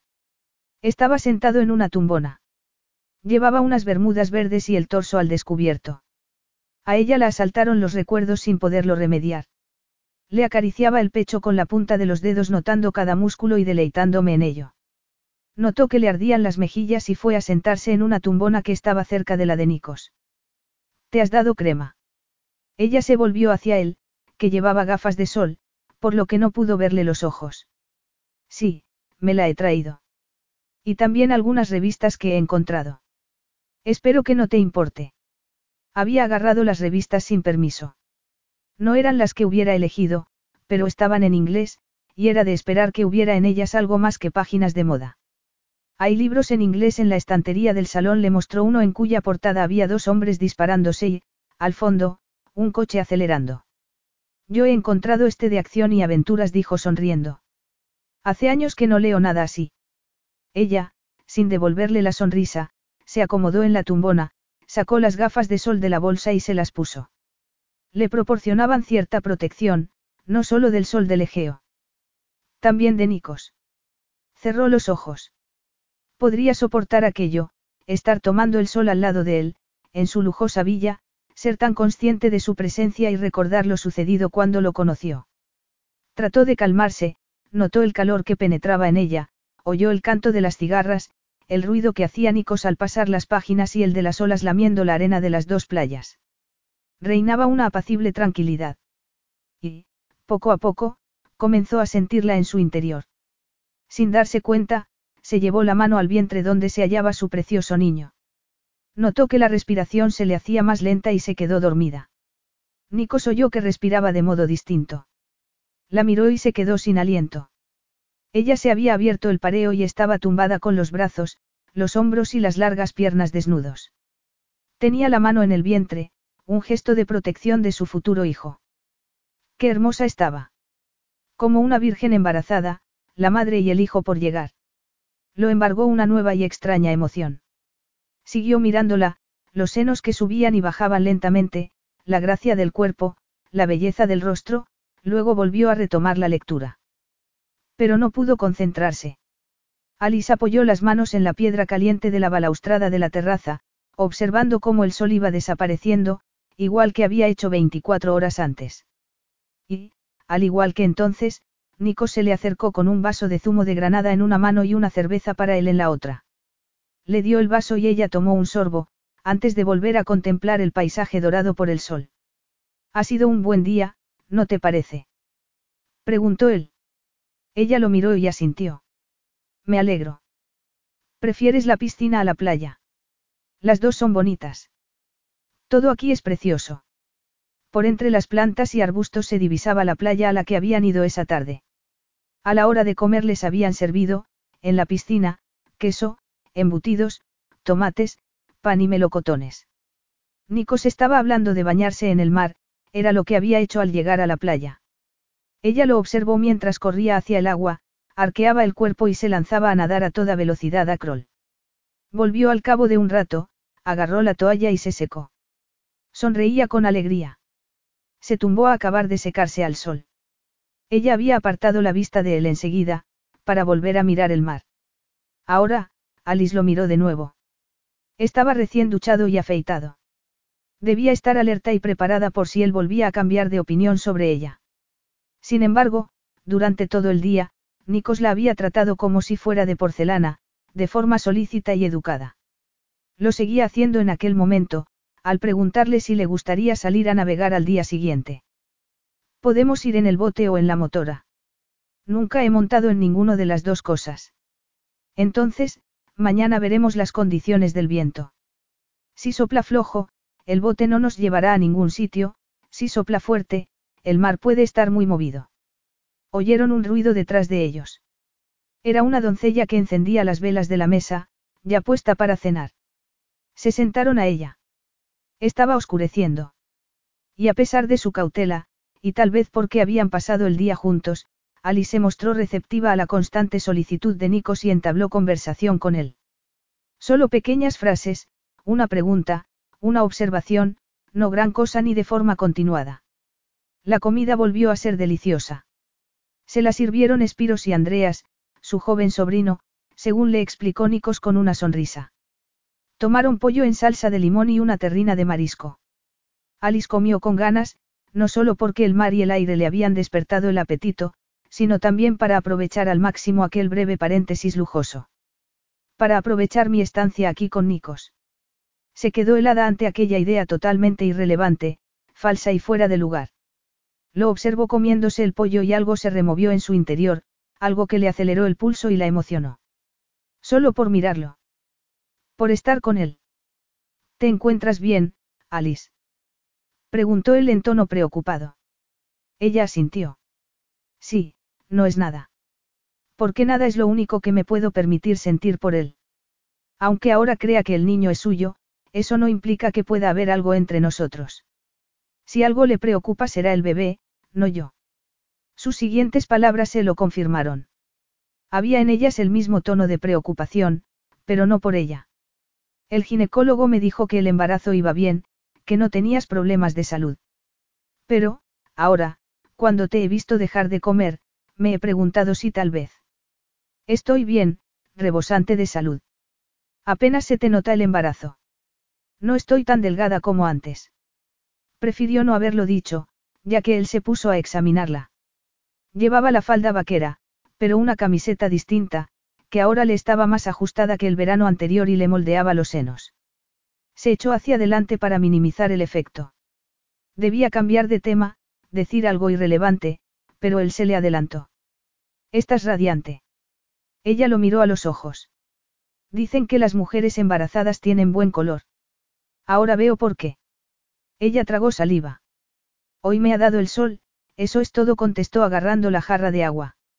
Él negó con la cabeza. Es algo más. Estás más guapa que nunca, afirmó él con voz ronca. No digas eso. Pronunció las palabras de modo automático. Dio un trago de agua. Me lo pones muy difícil, Alice. Ella notó calor en las mejillas.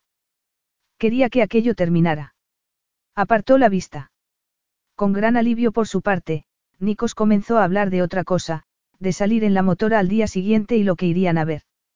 Ella le contestó, contenta de que el momento anterior hubiera pasado. Le preguntó a qué velocidad iba la motora, si se podía llegar en ella a otras islas. Acabaron el primer plato, y Espiros y Andreas volvieron para servirles una crema bávara de melocotón, un café a Nikos y una infusión de hierbas a ella. Ella le preguntó por el café griego y él le contestó que lo habían introducido los turcos, durante los largos siglos de ocupación otomana. Habló con pasión y sentimiento, explicándole una historia que ella conocía muy por encima. Supongo que eso habrá dejado una huella profunda en la mente griega moderna, dijo ella, preguntándose si su hijo también la tendría. ¿Se parecerá a él? ¿Será igual de guapo o de guapa? ¿Qué más daba? El niño se criaría sin su padre, al igual que ella. A menos que.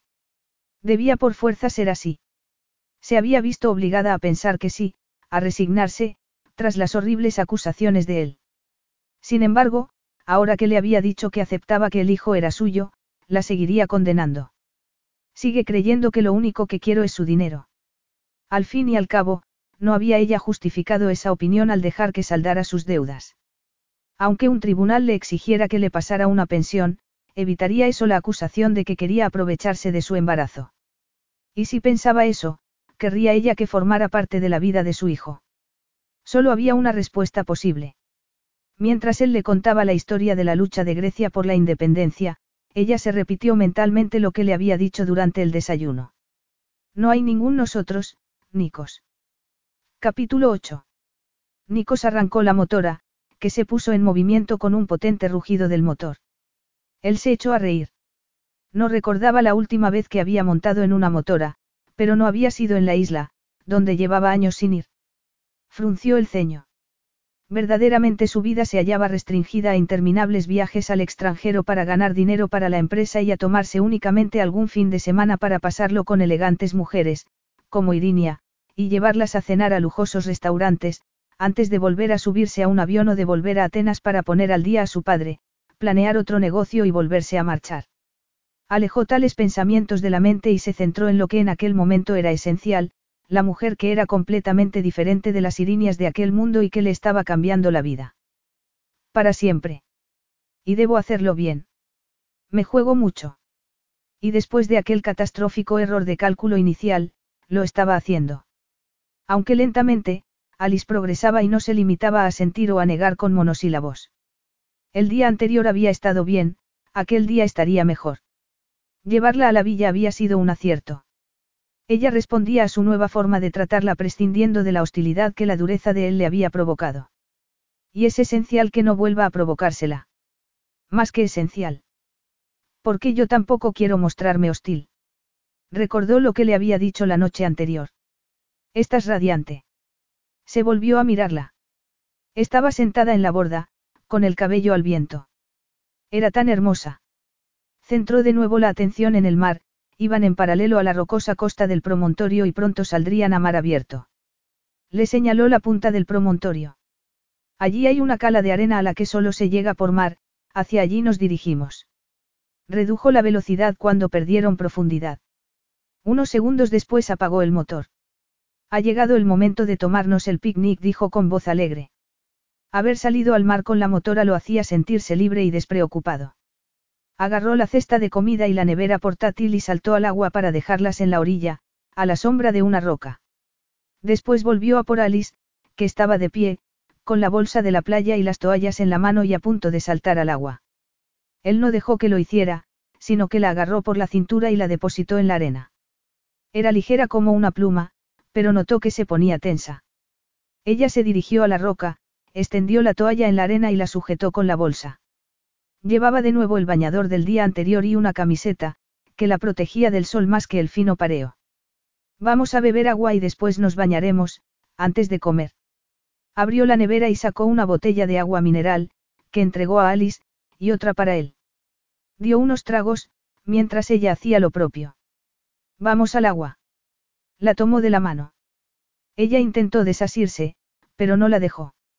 No quiero que tropieces. Le resultó extraño tomarla de la mano, extraño y agradable. Al llegar a la orilla, ella se soltó. Déjate puesta la camiseta, le aconsejó él. Puedes quemarte también en el agua. Ella entró con cuidado hasta que el agua le llegó a la cintura. Se tiró y comenzó a nadar a braza. Él se acercó. Está buena. Ella asintió. Tienes que avanzar mucho para que te cubra, le sonrió. A ver si se me abre el apetito, dijo antes de sumergirse en el agua. Emergió diez metros más adelante y comenzó a nadar a crawl con energía. Al salir, Alice estaba sentada en la orilla. La camiseta mojada se le adhería al cuerpo y le resaltaba los senos y los pezones. Él se detuvo, dominado por la excitación. Por suerte, el agua le llegaba a la cintura. Intentó controlarse, pero tuvo que hacer un esfuerzo que no deseaba realizar. Porque lo que quería era no. Se contuvo apretando los dientes. Ella solo llevaba dos días allí. Aún no estaba preparada. Pero debo conseguir que lo esté, llevarla exactamente donde deseo. Respiró hondo. Notaba el corazón latiéndole desbocado, y no por haber nadado. Se mesó el cabello y se dirigió hacia ella. Alice había recogido el cabello, pero algunos mechones le caían alrededor del rostro. El sol le besaba la piel, sonrosada por haberlo tomado el día anterior. La emoción, o algo similar, se apoderó de él, algo que no era la excitación que acababa de experimentar, sino similar a lo que había sentido el día anterior al contemplarla dormida al lado de la piscina, soñando con el hijo al que daría a luz. Se agachó a su lado.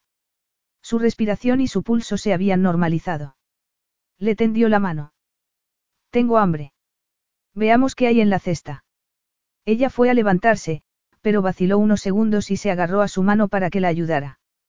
Él quiso gritar de alegría, pero se contuvo y la soltó mientras se dirigían a la roca. Se sentó en la toalla y abrió la nevera.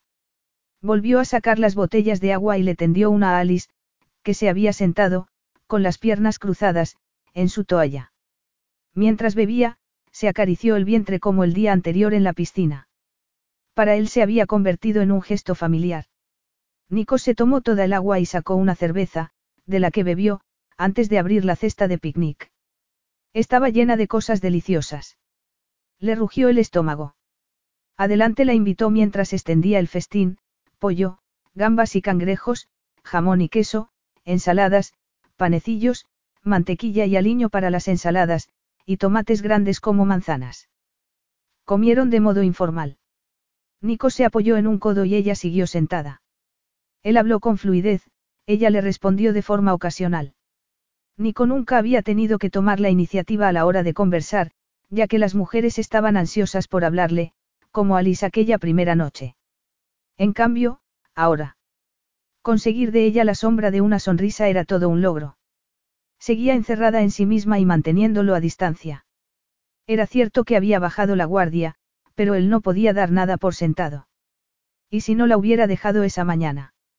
¿Y si hubiera anulado las citas que tenía en la City, si no hubiera volado ese día a Ginebra para hablar con un grupo de banqueros, si se hubiera marchado con Alice a un lugar más atractivo, como el Caribe, las Maldivas o las Seychelles? Solo ella y yo para estar juntos como ahora, libres de preocupaciones y pasándonoslo bien.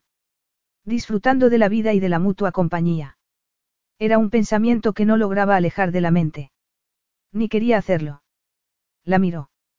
Se estaba comiendo un tomate y el jugo le corría por la barbilla. A él le entraron ganas de lamérselo, llegarle a la boca y... Cuando acabaron de comer, ella guardó las sobras utilizando servilletas y él se tumbó en la toalla, no sin recordarle que se diera crema protectora. Se puso las manos detrás de la cabeza, mientras ella lo hacía. La observó extendérsela por las largas piernas y deseó hacerlo él. Después, ella se tumbó boca arriba, como él. La camiseta ya estaba casi seca y le protegía el torso. Él miró el cielo y siguió pensando. La primera noche en la isla, había dicho, nuestro hijo, porque sabía que ella necesitaba oírlo, ya que, en caso contrario, no conseguiría lo que esperaba de ella. Pero acaso no necesitaba oírlo él también. Creo verdaderamente que ella cayó en brazos de otro hombre después de haber estado conmigo, o que llegó a mi cama desde los brazos de otro. De verdad lo creo. Era cierto que se había acostado con él a las pocas horas de conocerlo, pero implicaba eso que fuera un hábito en ella. No lo era en él. Entonces, ¿por qué pensaba eso de ella? En la cama se había percatado de que, a pesar de su glamuroso aspecto, no tenía mucha experiencia sexual.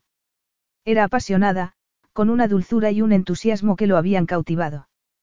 Por la mañana, al contemplarla dormida, había percibido una inocencia en ella que le indicó que aquella noche juntos era tan poco frecuente para ella como para él. Se apoyó en un codo para observarla. No sabía si dormía. Tenía el mismo aspecto que aquella mañana en Londres, cuando él la había dejado. Y le estaba provocando el mismo deseo, un deseo que solo demostraba una cosa. ¿Cómo iba a desearla si creyera que el hijo es de otro hombre? Sería imposible. Sin embargo, era un intenso deseo lo que sentía. Su cuerpo le decía la verdad sobre ella. Sobre mí mismo. Como si se hubiera dado cuenta de que la miraba, Alice abrió los ojos. ¿Qué pasa? ¿Por qué me miras así? Se había puesto a la defensiva, cosa que él no deseaba. Recordaba tu aspecto la mañana en Londres mientras te miraba sabiendo que debía marcharme. No quería, pero debía hacerlo. Era lo más prudente. Creí que lo nuestro solo era la aventura de una noche, que había que dejarlo ahí. Pero. Se detuvo y dirigió la vista al horizonte, donde el mar y el cielo se unían y era imposible adivinar cuál era cuál, dónde estaba el límite. Como el límite entre esa noche con ella y mi vida real, dominada por el trabajo y en la que solo me tomo un respiro con mujeres como Irinia. Volvió a mirarla a los ojos. Y supo que debía y quería decirle aquello. Volví por ti. Volví a Londres a buscarte. Lo dijo sin poder evitarlo ni reflexionar, pero le dio igual porque quería que ella lo oyera. Me di cuenta de que no deseaba estar solo una noche contigo, así que volví a buscarte. Fui al hotel y, se produjo un momento de silencio. Te entregaron la carta que había dejado para ti, prosiguió ella con expresión neutra. Él respiró hondo. Sí, y entonces, todo salió mal. Pero ahora quiero enmendar mis errores, no solo por el niño, sino por nosotros, Alice. Alice iba sentada en la popa de la motora, como por la mañana. Nikos conducía más despacio.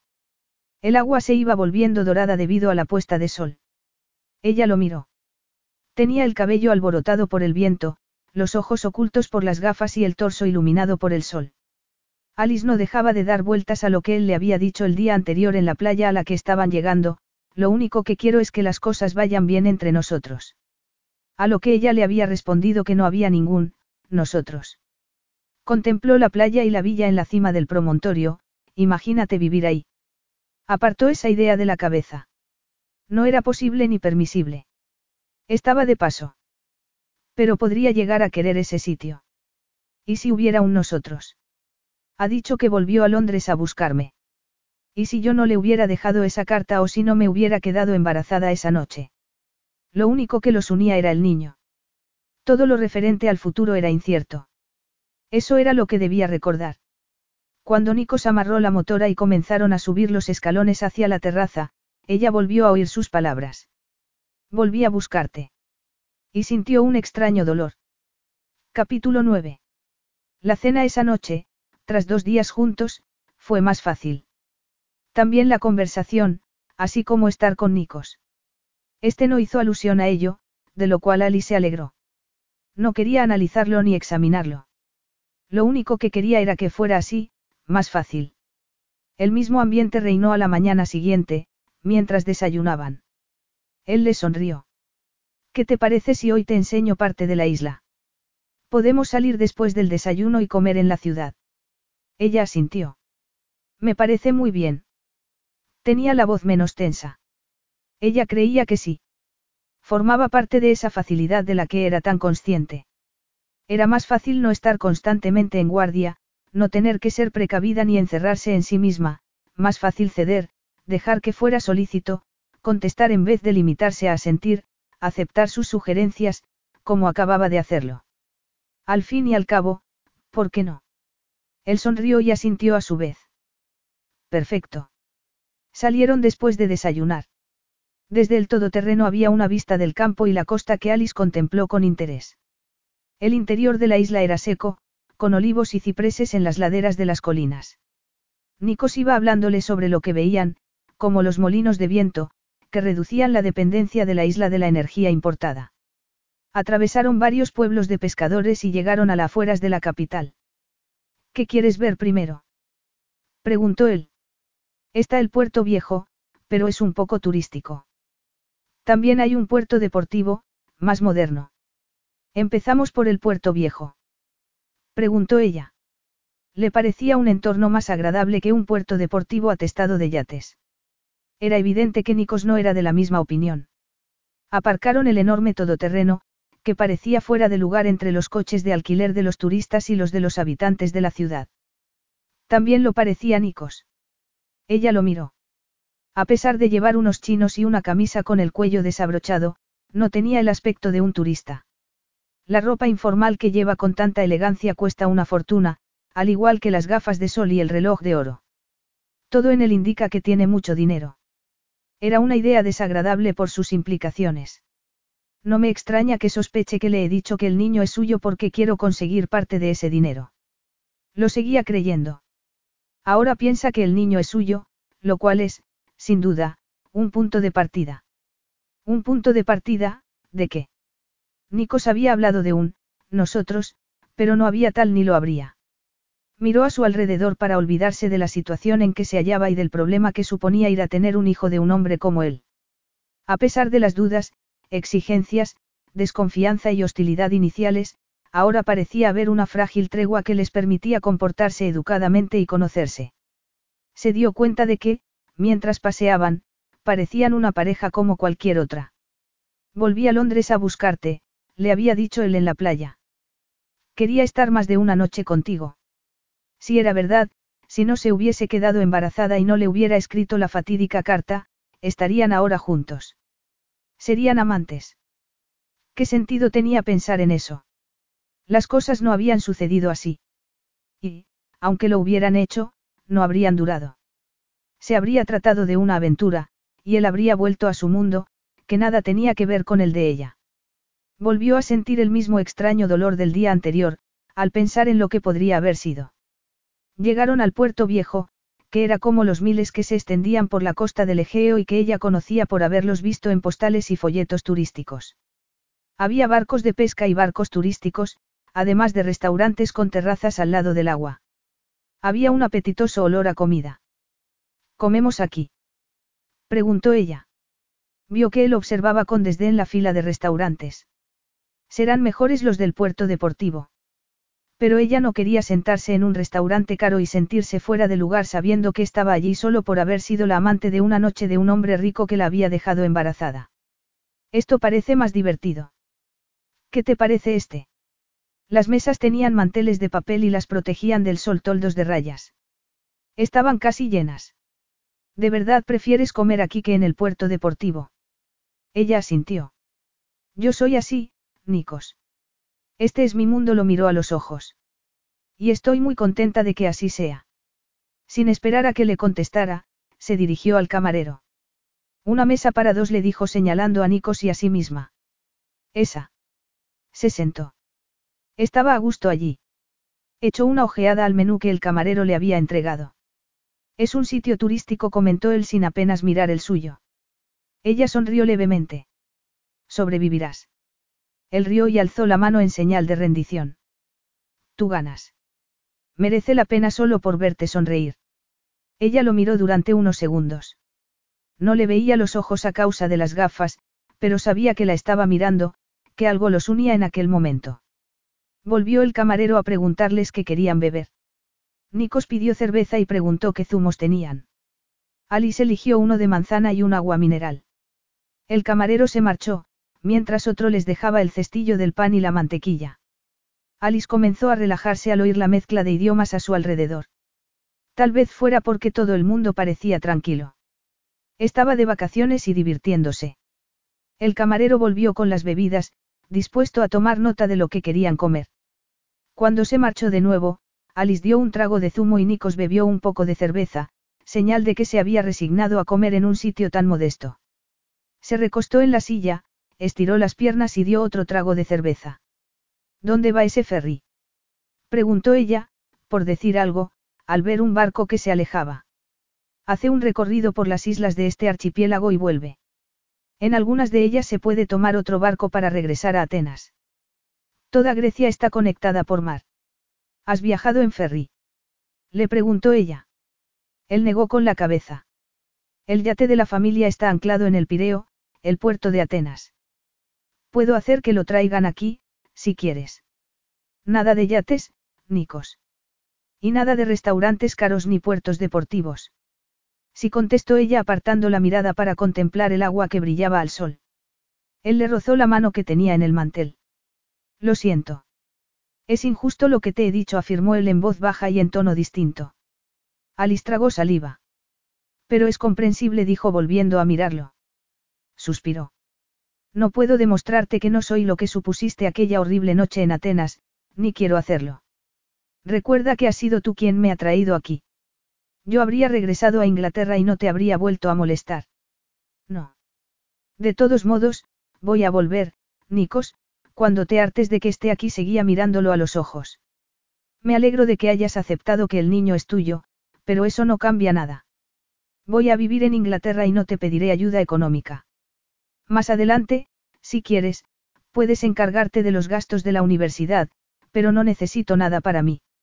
Has saldado mis deudas, por lo que te estoy muy agradecida, pero ya no quiero ni necesito más dinero tuyo. Observó que la expresión de él se endurecía. No lo dirás en serio. Ella se encogió de hombros. ¿Por qué no? Mi madre me crió sola, así que yo puedo hacer lo mismo con mi hijo. Para empezar recibiré ayuda del Estado y, Después, como hizo mi madre, buscaré una guardería y trabajaré a tiempo parcial para adaptarme al calendario escolar. Él frunció el ceño. ¿Y tu padre? Alice volvió a encogerse de hombros. No estaba. No sabía de mi existencia, volvió a mirar el agua. Nikos volvió a hablar, pero ella no lo miró.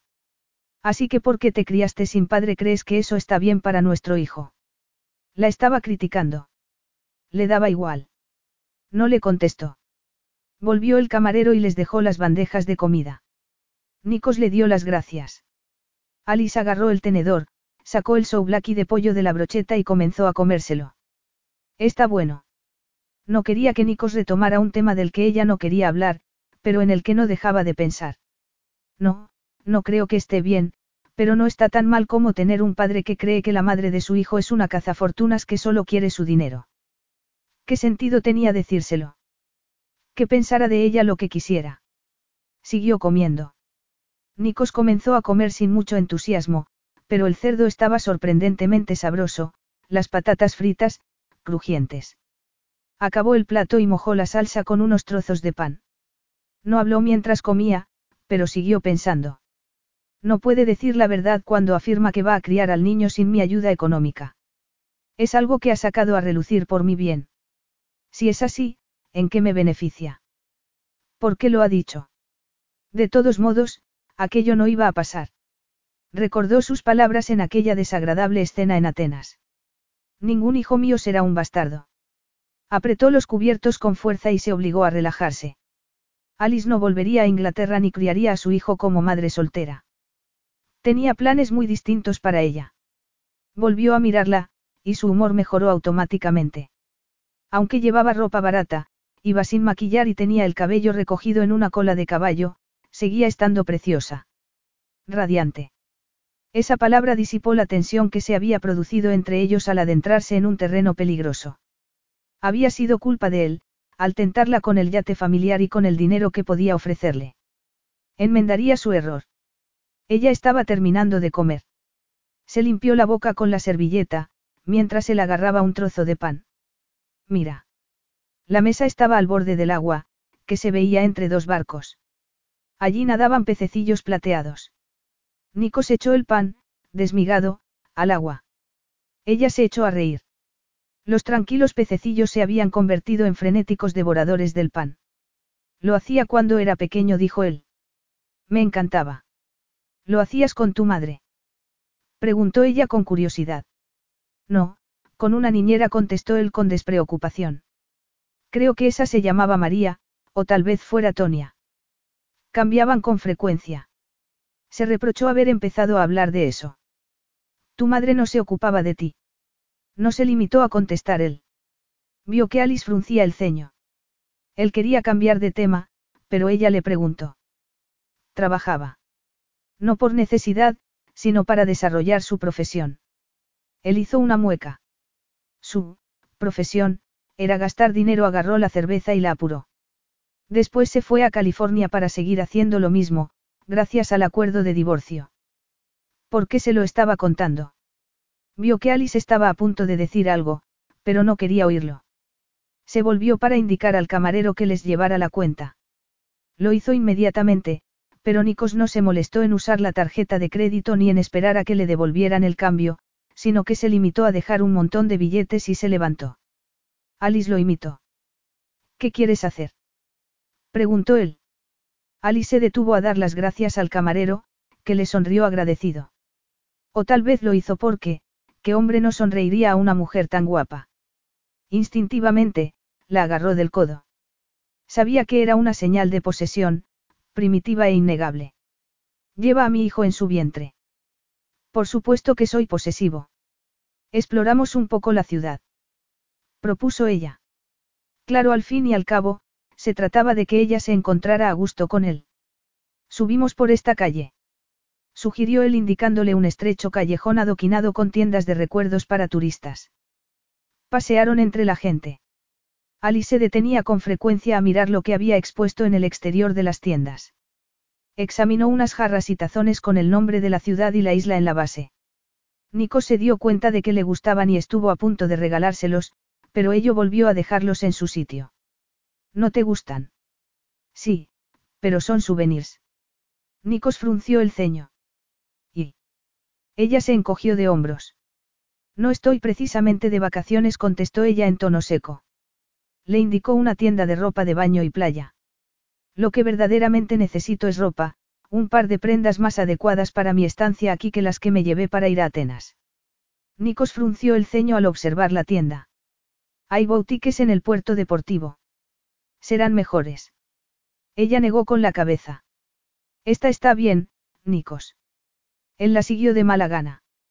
Ella agarró unas chancletas del expositor y se metió en la tienda, donde agarró dos camisetas, unos pantalones cortos de algodón y una falda también de algodón amarilla, bordada en el dobladillo. Se dirigió a la caja. Nikos se le aproximó mientras sacaba la tarjeta de crédito. La dependienta estaba guardando las prendas en dos bolsas. Alice le tendió la tarjeta. Permíteme, dijo él. Ella no le hizo caso, introdujo el pin y guardó la tarjeta en el bolso. Dio las gracias y agarró las bolsas. Nico se guardó la tarjeta y salió de la tienda detrás de ella. Una vez en la calle, Alice volvió. Guárdate tu dinero. No lo quiero. Ya me has invitado a comer y estoy alojada sin pagar en la villa, pero no consentiré que me pagues la ropa. Dicho lo cual, echó a andar. Él la siguió y la agarró del brazo. No era mi intención.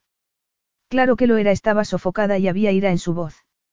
Se miraron a los ojos durante unos segundos, hasta que Nikos la soltó. De acuerdo, lo era. Pero aunque no me dejes que te compre ropa, hay una cosa que quiero que me permitas hacerle quitó las bolsas de las manos. Yo te las llevo. Ella se rió contra su voluntad. Era lo único que él necesitaba. Era la primera vez que se reía, aunque fuera de mala gana. Eso debía de querer decir algo. Su estado de ánimo mejoró. El momento conflictivo había pasado. Vamos a tomar algo. Y para demostrarte mi respeto, te dejo que me invites. Echaron a andar mientras él balanceaba las bolsas. Se sentía bien. Capítulo 10. Alice miró a su alrededor. El callejón desembocaba en la plaza central de la ciudad. Es el antiguo mercado, le informó Nikos. La dominaba una bonita iglesia con la característica cúpula ortodoxa. Había varios cafés. Alice dejó elegir uno a Nikos, contenta de sentarse a la sombra de un toldo. Había servido de algo que le dijera a Nikos que ella se pagaba la ropa. No quería gastarse el poco dinero que tenía, pero necesitaba esa ropa para complementar la que se había llevado. Además, algunos días de verano podría ponérsela en Inglaterra. Nikos le dijo a la camarera lo que tomarían, y ésta se alejó. Alice se percató de cómo lo había mirado al subirse las gafas a la cabeza y estirar las piernas. También de que otras clientas del café lo miraban. Durante una décima de segunda se sintió posesiva. Consternada, se reprimió. No tenía ningún derecho sobre Nikos por el hecho de estar embarazada de él. Se casará con una elegante mujer de su mundo, tan rica como él, así que no lo preocupará que solo le interese su dinero. Llegaron las bebidas, un zumo de naranja para ella y un café solo para él, así como agua fría. Se las tomaron amigablemente. Alice le hizo algunas preguntas sobre la iglesia y él contestó lo que sabía y buscó el resto en el móvil. Le dijo a qué santo estaba dedicada y cuándo la habían construido. No sé casi nada sobre la iglesia ortodoxa griega, musitó ella. Los sacerdotes llevan una larga barba y hay iconos. Y la Semana Santa cae en distinta fecha que la nuestra. No entiendo por qué. Nikos le explicó que la Iglesia Ortodoxa se regía por el calendario juliano, más antiguo, la católica, por el gregoriano. Cuando acabaron de tomarse las bebidas, Nikos le preguntó. ¿Quieres entrar en la iglesia? Alisa sintió y buscó en el bolso los euros que necesitaba para pagar la consumición. Nikos mantuvo su promesa de dejar que pagara, lo que ella consideró una pequeña victoria. Pero servía de algo. Preferir un restaurante barato a uno lujoso, pagarse la ropa e invitar a Nikos a un café tal vez no fuera suficiente para convencerlo de que no iba detrás de su dinero. Pero le he dejado claro que no quiero una pensión alimenticia para el niño, que puedo arreglármela sola. No sabía si él reconocía que no tenía intención de exprimirlo económicamente. Solo sabía que estar con él le resultaba cada vez más fácil. Estaba bajando la guardia y sus reservas se evaporaban. Podía mantener con él una conversación normal y hablar de cosas intrascendentes, como estaban haciendo. Nikos le sostuvo la pesada puerta de la iglesia para que entrara. El interior estaba fresco y débilmente iluminado. Olía a incienso. Había velas ante iconos dorados. En voz baja, Nikos le explicó lo que veían. Esto será la herencia de mi hijo tanto como las parroquias de Inglaterra. Se fijó en la pila bautismal. Querría Nikos que bautizaran al niño. Si era así, también había iglesias ortodoxas en el Reino Unido, pensó desafiante. Pero, a pesar de todo, percibió el peso de la tradición que su hijo heredaría. Tengo derecho a privarlo de ella. Solo le había dicho a Nikos que no quería su dinero, no que no quisiera que tuviera nada que ver con su hijo. Pero si él deseaba formar parte de su vida, ¿cómo lo haría? Lo miró. Había sido él quien insistió en que dejaran de ser dos desconocidos, ya que iban a ser padres. Pero la había tratado muy mal, la había insultado de forma imperdonable. Pero si había dejado de lado sus erróneas suposiciones sobre ella, como parecía haber hecho, no era un acierto haberla llevado a la isla para que se fueran conociendo y acostumbrándose no el uno al otro, sino al hecho de tener un hijo en común. Pero ¿cómo iban a compartirlo? Ningún hijo mío será un bastardo, le había dicho él, como si ella fuera la hez de la tierra, y que se casaría con ella para que el niño fuera hijo legítimo, a pesar de que era evidente que odiaba la idea. Pero ha dejado de mirarme con odio. Notó que la emoción se apoderaba de ella y alteraba sus certezas y la suposición de que él preferiría que no se hubiera quedado embarazada esa noche. Ya has visto lo suficiente. Ella asintió y salieron de la iglesia. El calor era insoportable. ¿Qué quieres hacer ahora? Alice estaba cansada y deseaba estar en un sitio con aire acondicionado. ¿Te parecería que soy débil si te digo que volvamos a la villa? Él se bajó las gafas, ahora que habían vuelto al exterior. Te aseguro que no me pareces débil en absoluto, la tomó de la mano. Volvamos al coche. Y si te sientes débil, dímelo y te llevaré en brazos, dijo él con humor. Llevando las dos bolsas en la otra mano, echaron a andar por una calle más tranquila que por la que habían subido. Ella lo acompañó dócilmente, sin soltarse de su mano, porque era agradable apoyar parte de su peso en él mientras bajaban por la calle adoquinada. Se dio cuenta de que era aquella en la que habían aparcado. Sube, dijo él abriendo la puerta del copiloto y ayudándola a montarse. Dejó las bolsas entre sus piernas y se sentó al volante. Encendió el motor y Alice se recostó en el asiento, aliviada al notar que el aire acondicionado comenzaba a funcionar. Nikos la miró mientras tomaban la carretera de salida de la ciudad. Es hora de ir a casa. ¿Te apetece que nos demos un chapuzón en la piscina, antes de tomar algo? Enarcó una ceja y le sonrió. Alice asintió. Sí. Nikos miró la carretera mientras aceleraba y ella observó su perfil. Sentía cosas que no debería. Pero, de todos modos, la sentía. Nikos, sentado a la mesa, se recostó en la silla, con una copa de vino en la mano, mientras miraba a Alice, sentada frente a él, que se había lavado la cabeza, después de darse un baño en la piscina, y que llevaba puesta dos de las prendas que había comprado esa tarde, la falda amarilla y una camiseta verde. Y a pesar de que fueran baratas, la belleza de ella era tal que cualquier prenda que llevara parecía carísima. Dio otro sorbo de vino saboreándolo. Está muy bueno, comentó mientras seguía comiendo el suculento cordero. Comió con ganas. El aire de la isla parecía abrirle el apetito. Miró a Alice y lo invadió el deseo. Tal vez, pronto pudiera satisfacerlo. Ella había bajado la guardia, y aunque la excursión de aquel día había supuesto un notable progreso, aún no estaba preparada. Él había cometido un grave error, por lo que no podía arriesgarse a cometer otro, sobre todo cuando ella seguía dispuesta a volver a Inglaterra. Recordó que, durante la comida, le había dicho que sería madre soltera. Volvió a beber para distraerse. Siento que no puedas beberlo, dijo mientras Alice daba un sorbo de zumo de granada. Espiros me ha convencido de que lo probara. Se produce en la isla. Creo que el viticultor es pariente suyo. Supongo que espera que decida invertir en la bodega. ¿Vas a hacerlo? Él negó con la cabeza. Probablemente no. ¿Por qué? Esta mañana me has dicho que la isla necesitaba más inversiones para reducir la dependencia del turismo. ¿Por qué no inviertes tú? Una pequeña bodega es insignificante para el nivel en que se mueve mi empresa.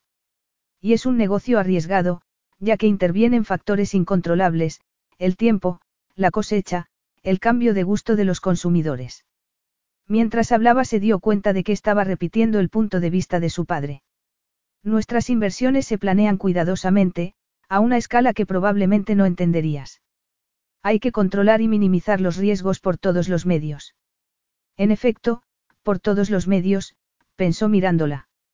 Y no solo los riesgos económicos. Cerró los ojos. Se jugaba mucho con lo que estaba haciendo allí, en la villa. Si sale mal. No saldría mal. Lo estaba haciendo bien. Cada día que ella seguía allí se lo demostraba. Podrías arriesgarte un poco con esos viñedos. Para ti sería el chocolate del loro, así que, ¿por qué no? Espiros lleva a cabo una labor estupenda cuidando de la villa y, aunque le pagues bien, ¿por qué no hacerle un favor? Al menos, si tanto te gusta ese vino, podrías comprar un montón de botellas a su pariente. Nico se echó a reír. De acuerdo. Compraré unas cuantas cajas y tal vez decida invertir en la bodega. Ella le dedicó una cálida sonrisa, lo cual hizo que se alegrara de lo que le había dicho. Puede ser algo más que un brujo sin escrúpulos que consigue contratos por arte de magia.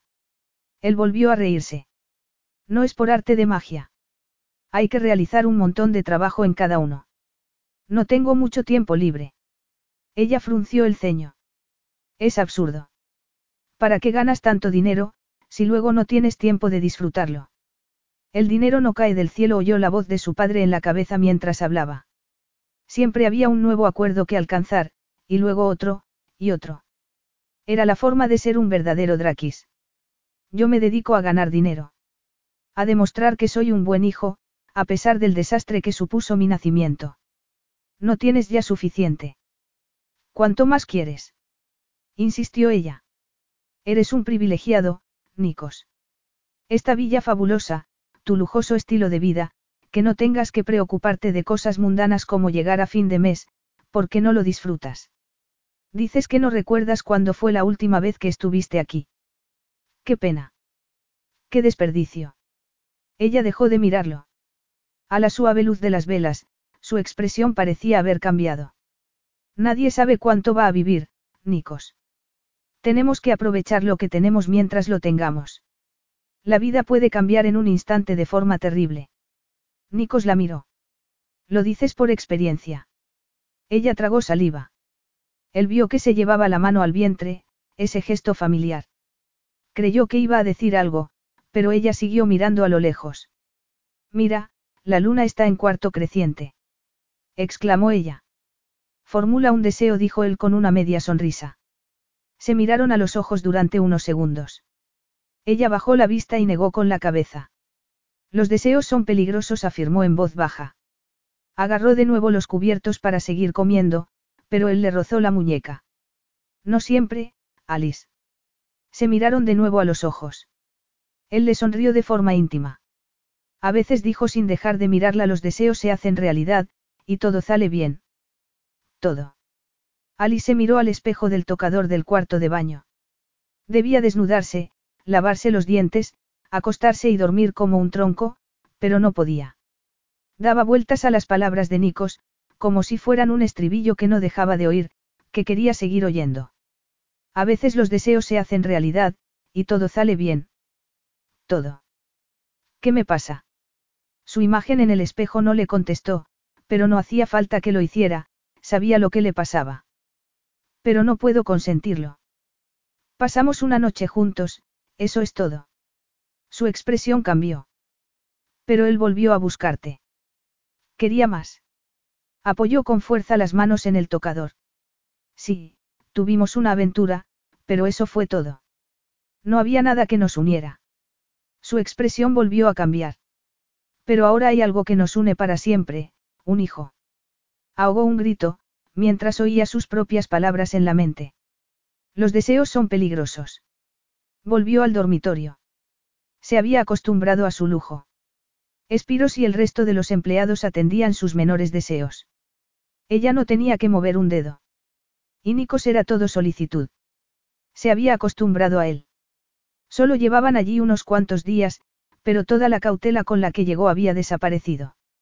Él se comportaba de forma totalmente distinta a como lo había hecho en Atenas.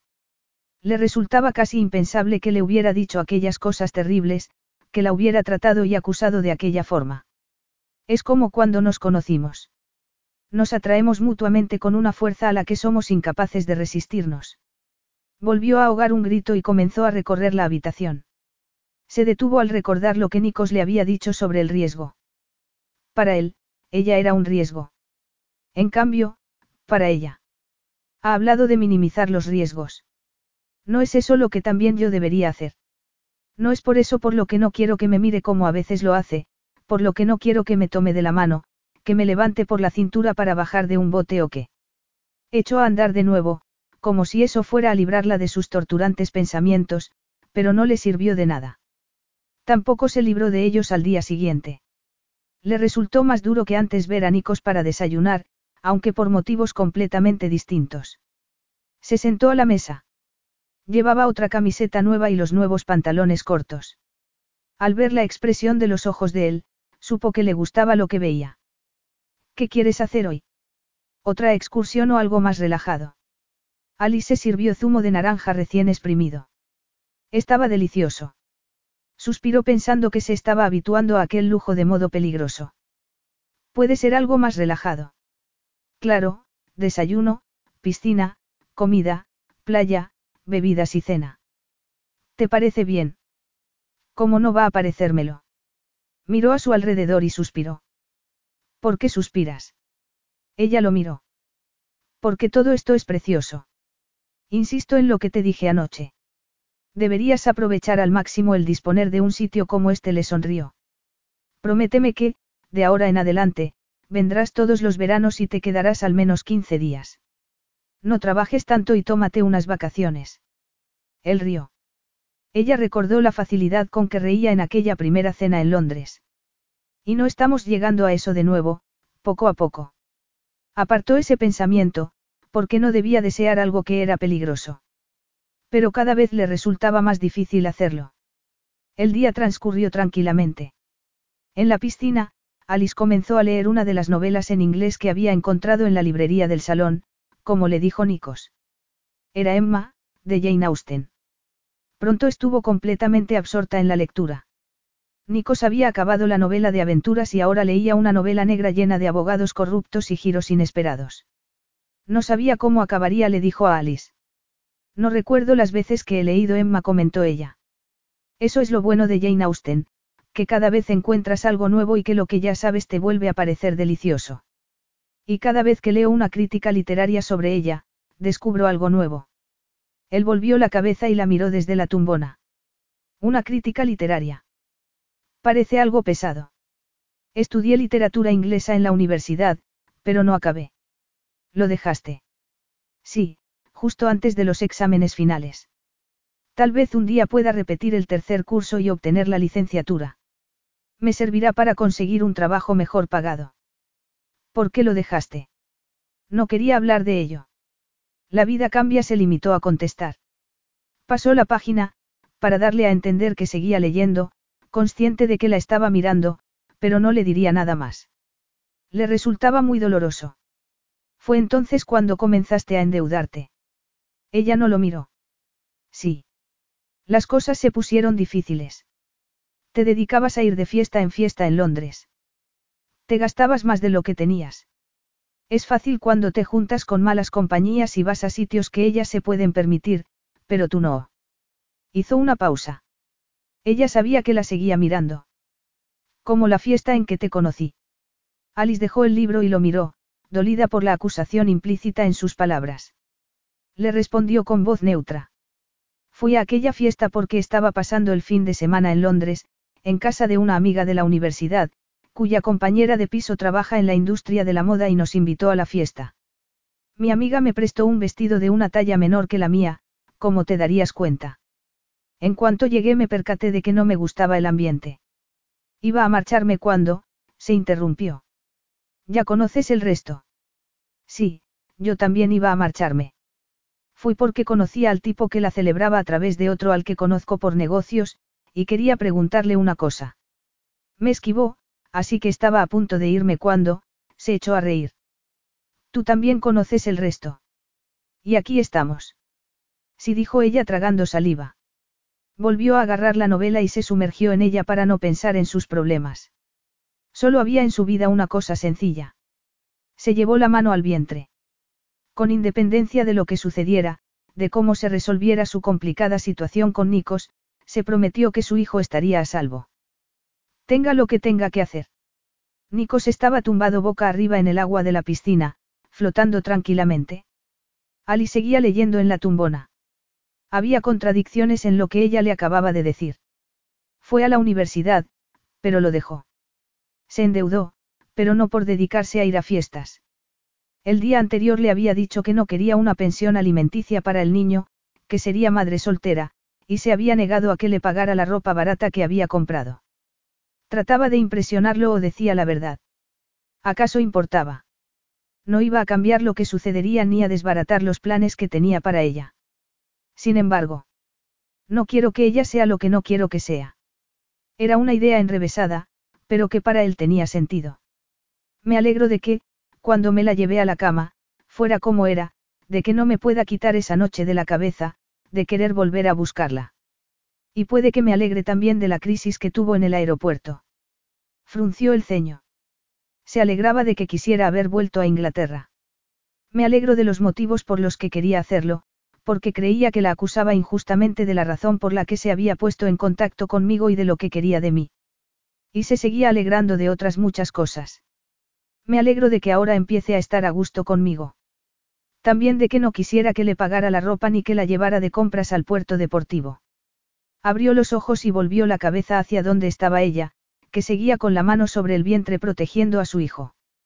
Y, sobre todo, me alegro de eso. Le miró el rostro. Movía los ojos al leer, tenía los labios entreabiertos y la piel dorada por el sol. Notó que se excitaba. Giró sobre sí mismo y se zambulló en el agua, llegando hasta el fondo de la piscina para calmar el ardor que sentía. Al menos, de momento. Capítulo 11.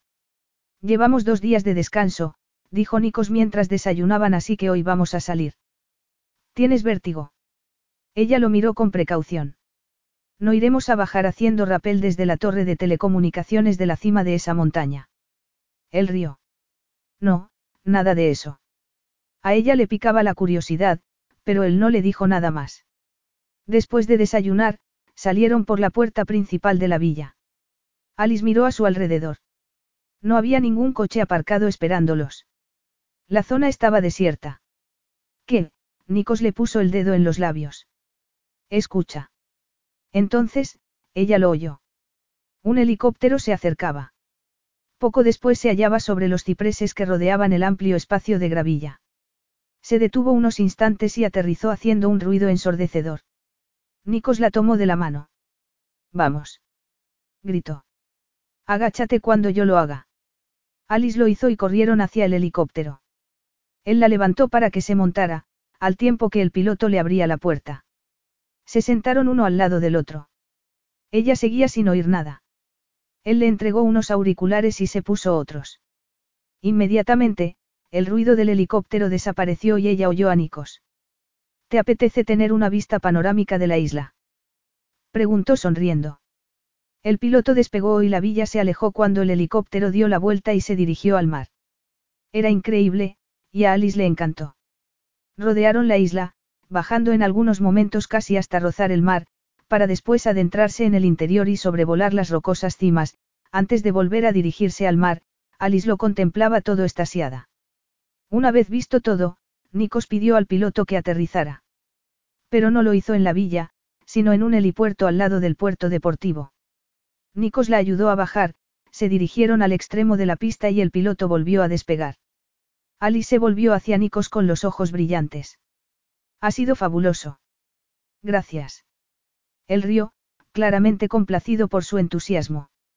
Volveremos a casa del mismo modo, pero antes, él la miró con un extraño brillo en los ojos.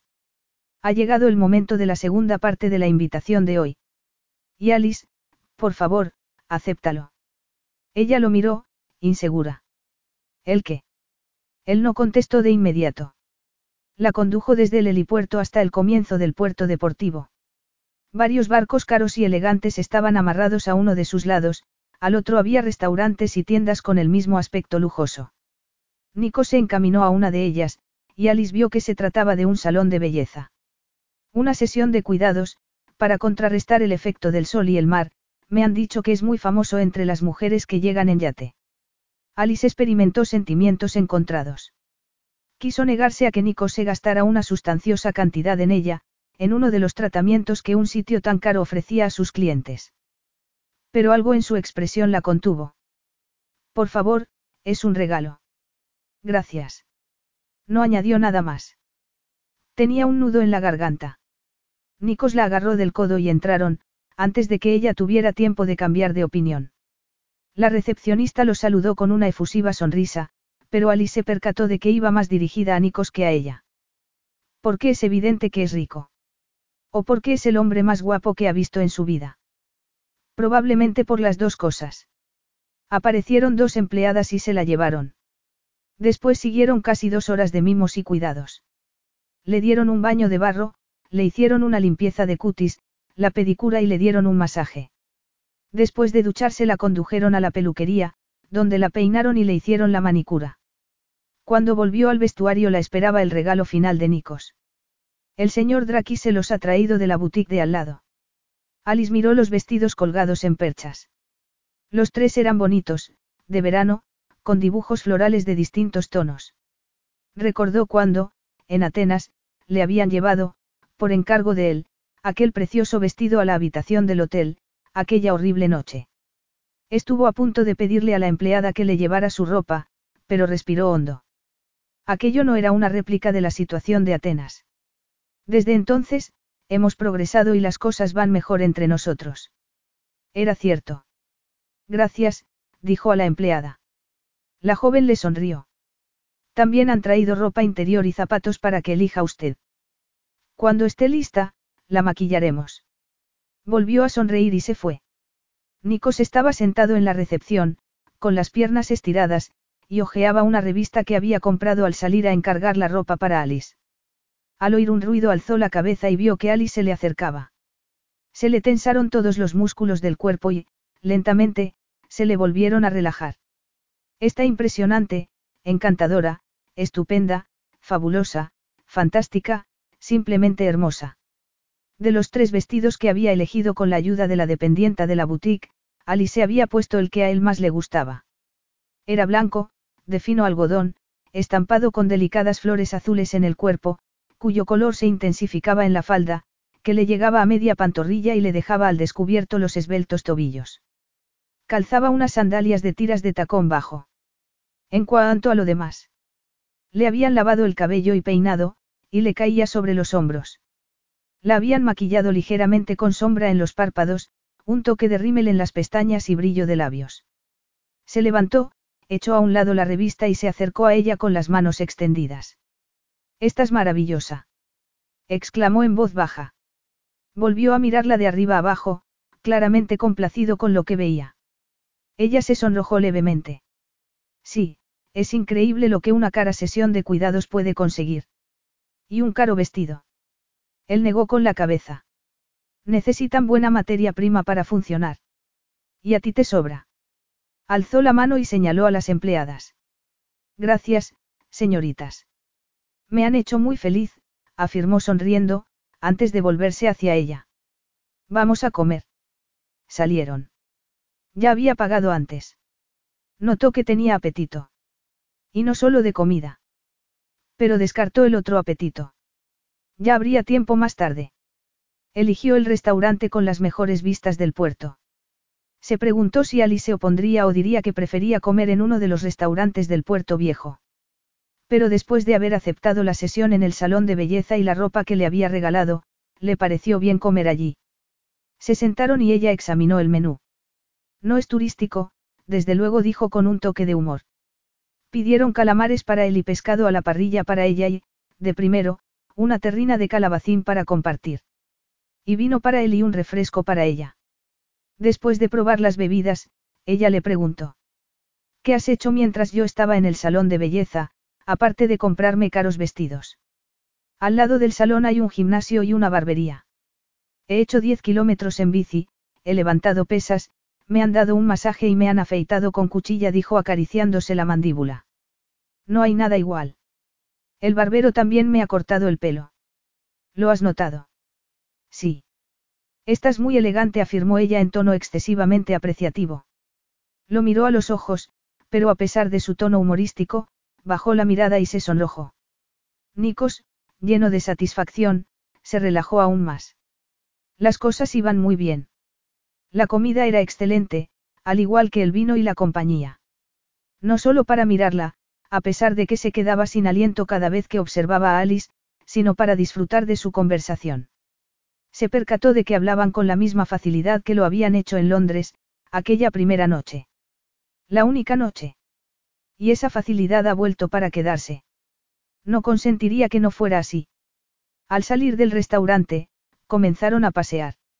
Nikos observó su figura. La brisa le pegaba el vestido al cuerpo. Durante unos segundos, Mientras la contemplaba, su rostro se ensombreció. Con independencia de lo que Alice dijera o prefiriera, él solo aceptaría una posibilidad. Y se aseguraría de que ella la eligiera también. Alice estaba apoyada en la balaustrada de la terraza, cerca de la mesa, donde la luz era menos intensa y se veían mejor las estrellas y la luna. Su estado de ánimo era extraño. Era consciente de la presencia de Nikos cerca de ella. Seguía llevando el vestido que él le había regalado, así como una torera que se había encontrado envuelta en el asiento del helicóptero, junto con su ropa, al volver a montarse en él. En el vuelo de vuelta habían sobrevolado una excavación arqueológica del período micénico. Alice escuchó fascinada lo que Nikos había leído sobre ella. Después se dirigieron a la villa, donde tomaron algo de beber antes de cenar.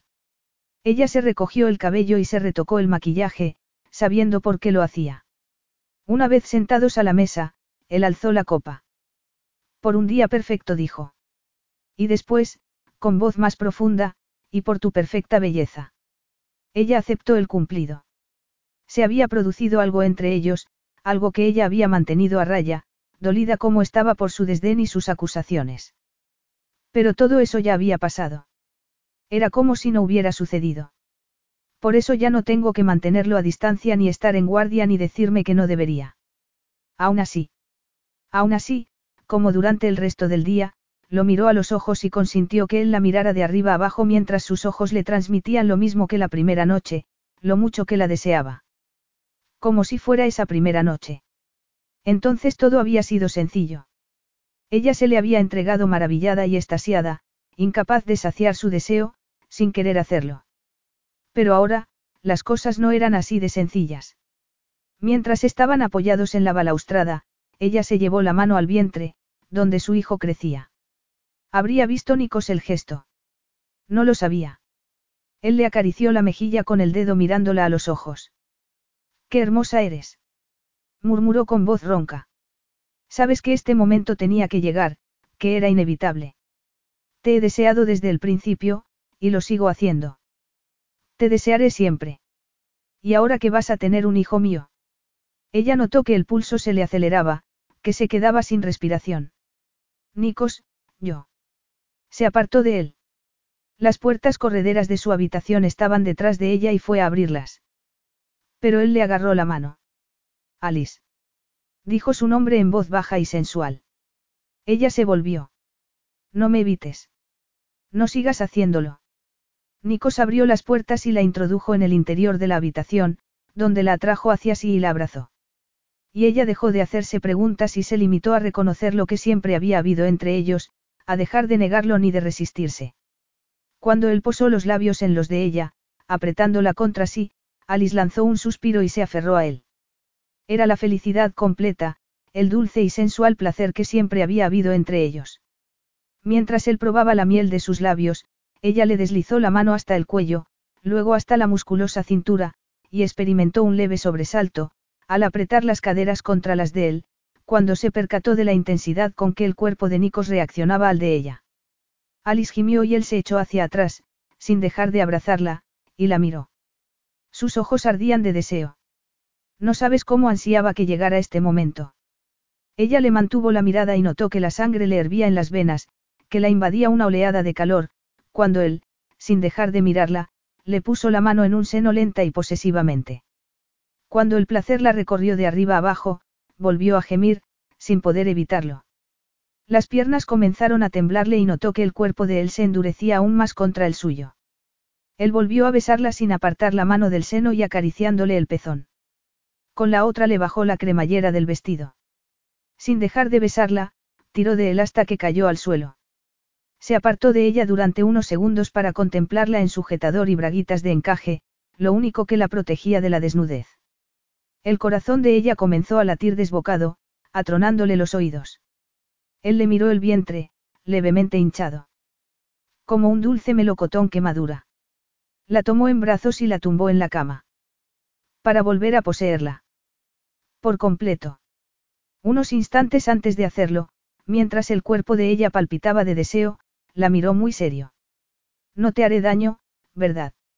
Le puso las manos en el vientre de la misma forma protectora que ella. Alice alzó la cabeza y lo besó en los labios. Nunca podrás hacérmelo. Ahora, ya no. Se miraron a los ojos. Ella llevó las manos a su espalda y lo atrajo hacia sí, entregándosele totalmente y entregándose a su propio deseo. Y a mucho más. Capítulo 12. Una débil luz iba disolviendo la oscuridad, Alice estaba en brazos de Nikos. Seguía teniendo sueño. La emoción se apoderó de ella, así como una certeza. Abrazó a Nikos por la cintura como si no fuera a soltarlo nunca. Y no lo haré. Ya no. Sonrió con los labios apretados contra su pecho. Antes de dormirse otra vez, notó el dulce dolor de su cuerpo, las piernas enlazadas a las de él y el vientre levemente hinchado donde su hijo estaba a salvo. Siguió sonriendo hasta que el sueño la venció. A salvo en brazos de Nikos. A salvo para siempre. Nikos se estaba tomando un copioso desayuno. Lo necesitaba y se lo merecía. Lo dominaba una sensación de triunfo, de satisfacción. Mientras agarraba otro panecillo y lo untaba de miel y mantequilla, analizó los motivos de su buen humor en aquella soleada mañana, con el mar frente a él, las cigarras cantando alegremente y el olor a jazmín llenando el aire, mezclándose con el del café recién hecho. No era difícil saber los motivos, y todos se centraban en Alice, sentada frente a él. Se emocionó, sintió un inmenso alivio por haber dejado atrás todo lo que lo había estado acosando desde que leyó la carta que ella le había enviado a la recepción del Hotel de Londres, que lo había sumergido en una oscuridad de la que, desde entonces, trataba de emerger. Y ahora había desaparecido. Todo había salido bien. Miró a Alice, que ya no volvería a amenazarlo con volverse a Inglaterra, ni ejercería ningún poder maligno sobre él, ni se opondría a sus deseos. Porque, por fin, carecía de motivos para hacerlo. Ahora es totalmente mía. Alice estaba tendida en la orilla del mar, cuando Nikos volvió de nadar y se tumbó a su lado para besarla. ¿Sabes a sal? dijo ella riéndose. Y tú a miel contestó él volviendo a besarla. ¿Estás contenta de que hayamos vuelto aquí? Claro que sí. Habían vuelto a tomar la motora para ir a la cala secreta del promontorio. Pero esa vez todo era maravilloso. Nikos volvió a besarla. ¿Sabes por qué hemos venido, verdad? Porque aquí nadie puede espiarnos, lo que significa que, después de comer, voy a hacerte el amor en la playa. Sus ojos la miraron con una expresión traviesa que a ella le encantó. Puede que incluso también en el agua. Se puede. En el agua. La traviesa mirada de él se intensificó. Tendrás que esperar para saberlo, contestó, antes de volver a besarla con mayor profundidad. Ella se apartó mirándolo a su vez con malicia. Has dicho después de comer, Nikos. No tendrías que asegurarte de que posees la suficiente energía para hacerme el amor apasionadamente. Bromeó ella. Es cierto, reconoció él al tiempo que se levantaba y le tendía la mano para que lo imitara. Ella se la agarró con fuerza. Verdaderamente hacía tan poco tiempo que ella hubiera dudado en hacerlo, que hubiera vacilado a la hora de establecer contacto físico con él, por breve que fuera. Era muy arriesgado. Sintió la misma emoción que cuando la había besado. Esa emoción estaba ahora siempre presente. Era innecesario haber tenido tanto miedo. No había riesgo alguno. Se había evaporado con los abrazos apasionados de Nikos. Todo iba bien entre ambos. ¿Cómo no iba a ser así? Me he enamorado de él. Estoy loca por él. Era imposible negarlo o luchar contra ello. Ya no había nada que negar ni temer ni a lo que resistirse. Lo quiero, voy a tener un hijo suyo y tendremos un futuro juntos. No podía ser de otra manera. No le había dicho él, aquella terrible noche en Atenas, que debían casarse. Entonces, su forma de decirlo y lo que pensaba de ella la repelieron e hicieron que intentara marcharse. Pero ahora todo era distinto. Ahora quiero casarme con él. No hay nada que desee más. El corazón le dio un vuelco de alegría. Entrelazó los dedos con los de él, encantada por su tacto, porque caminaran juntos hacia donde habían establecido el campamento, a la sombra de una roca. Como siempre, la cesta del picnic estaba repleta de deliciosa comida. Después de comer, Nikos, tal como le había prometido, le hizo el amor lentamente hasta hacerla alcanzar un clímax, en el que ella gritó sin reservas, en aquel lugar desierto, mientras compartían un placer tan intenso que le clavó las uñas en los hombros al tiempo que echaba la cabeza hacia atrás. Más tarde, una vez recuperado, Nikos cumplió su segunda promesa y, ambos desnudos, la tomó en brazos y entró en el mar riéndose. Alice descubrió, con gran alegría y placer, que era posible hacer el amor dentro del agua. Al igual que hacerlo en la ducha del cuarto de baño de su habitación, al volver a la villa. Y antes y después del desayuno, y en el cobertizo de la piscina, y en la cama de Nikos durante toda la noche, en los días siguientes. Día tras día. Noche tras noche. Con una felicidad tan grande que el tiempo se detuvo. Sin embargo. Ahora, ella estaba a su lado, apoyada en la balaustrada de la terraza, después de la cena, contemplando la noche y la salida de la luna, que ya había estado llena y nueva y que ahora volvía a estar en cuarto creciente.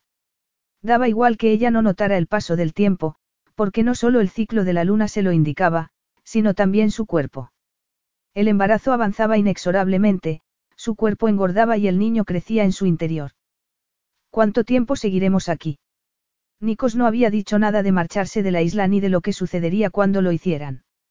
En realidad, no había hablado de su futuro en común. Como ella, parecía contentarse con aquel indolente estilo de vida, en el que los días transcurrían tranquila, dichosa y perezosamente. Quería y no quería preguntárselo. Deseaba continuar como estaban en aquel hermoso lugar que había llevado la felicidad a su vida. Y a la de él. Lo miró y sintió la oleada de amor que siempre experimentaba al hacerlo. Lo quiero, pero me corresponde. Era una pregunta que no quería hacerle. Tal como estaban le bastaba.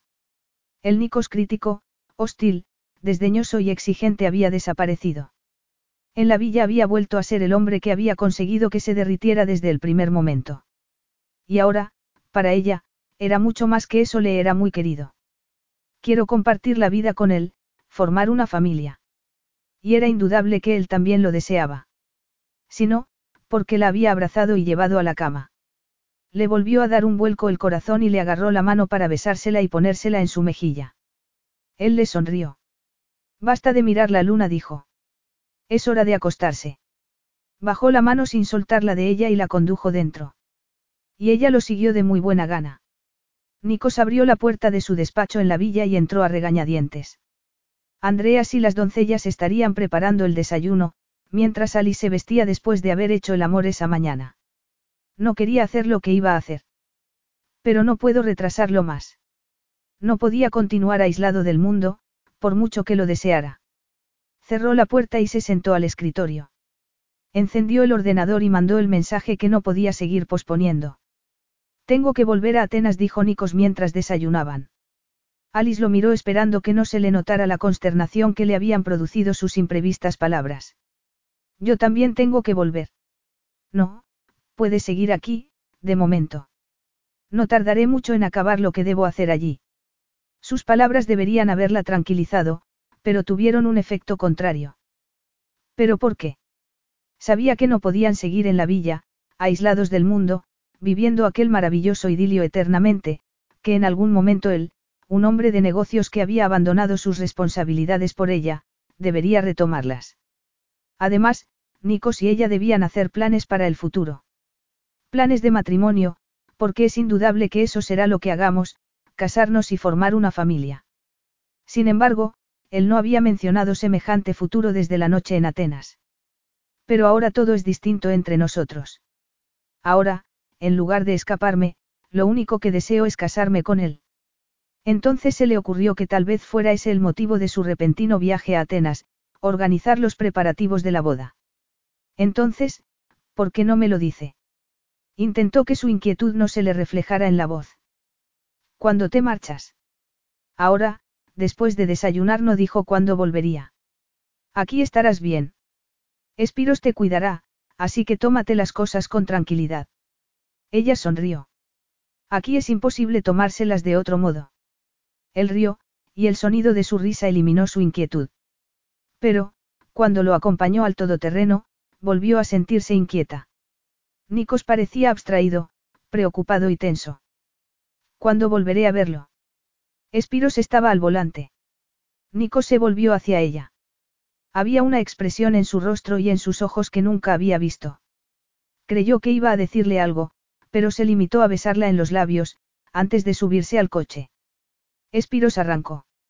Ella alzó la mano mientras se alejaban por el patio de gravilla. No supo si Nikos le hizo, a su vez, un gesto de despedida, porque las lágrimas le impidieron ver. Entró en la villa. Estaba desolada. Él, inexplicablemente, tenía miedo.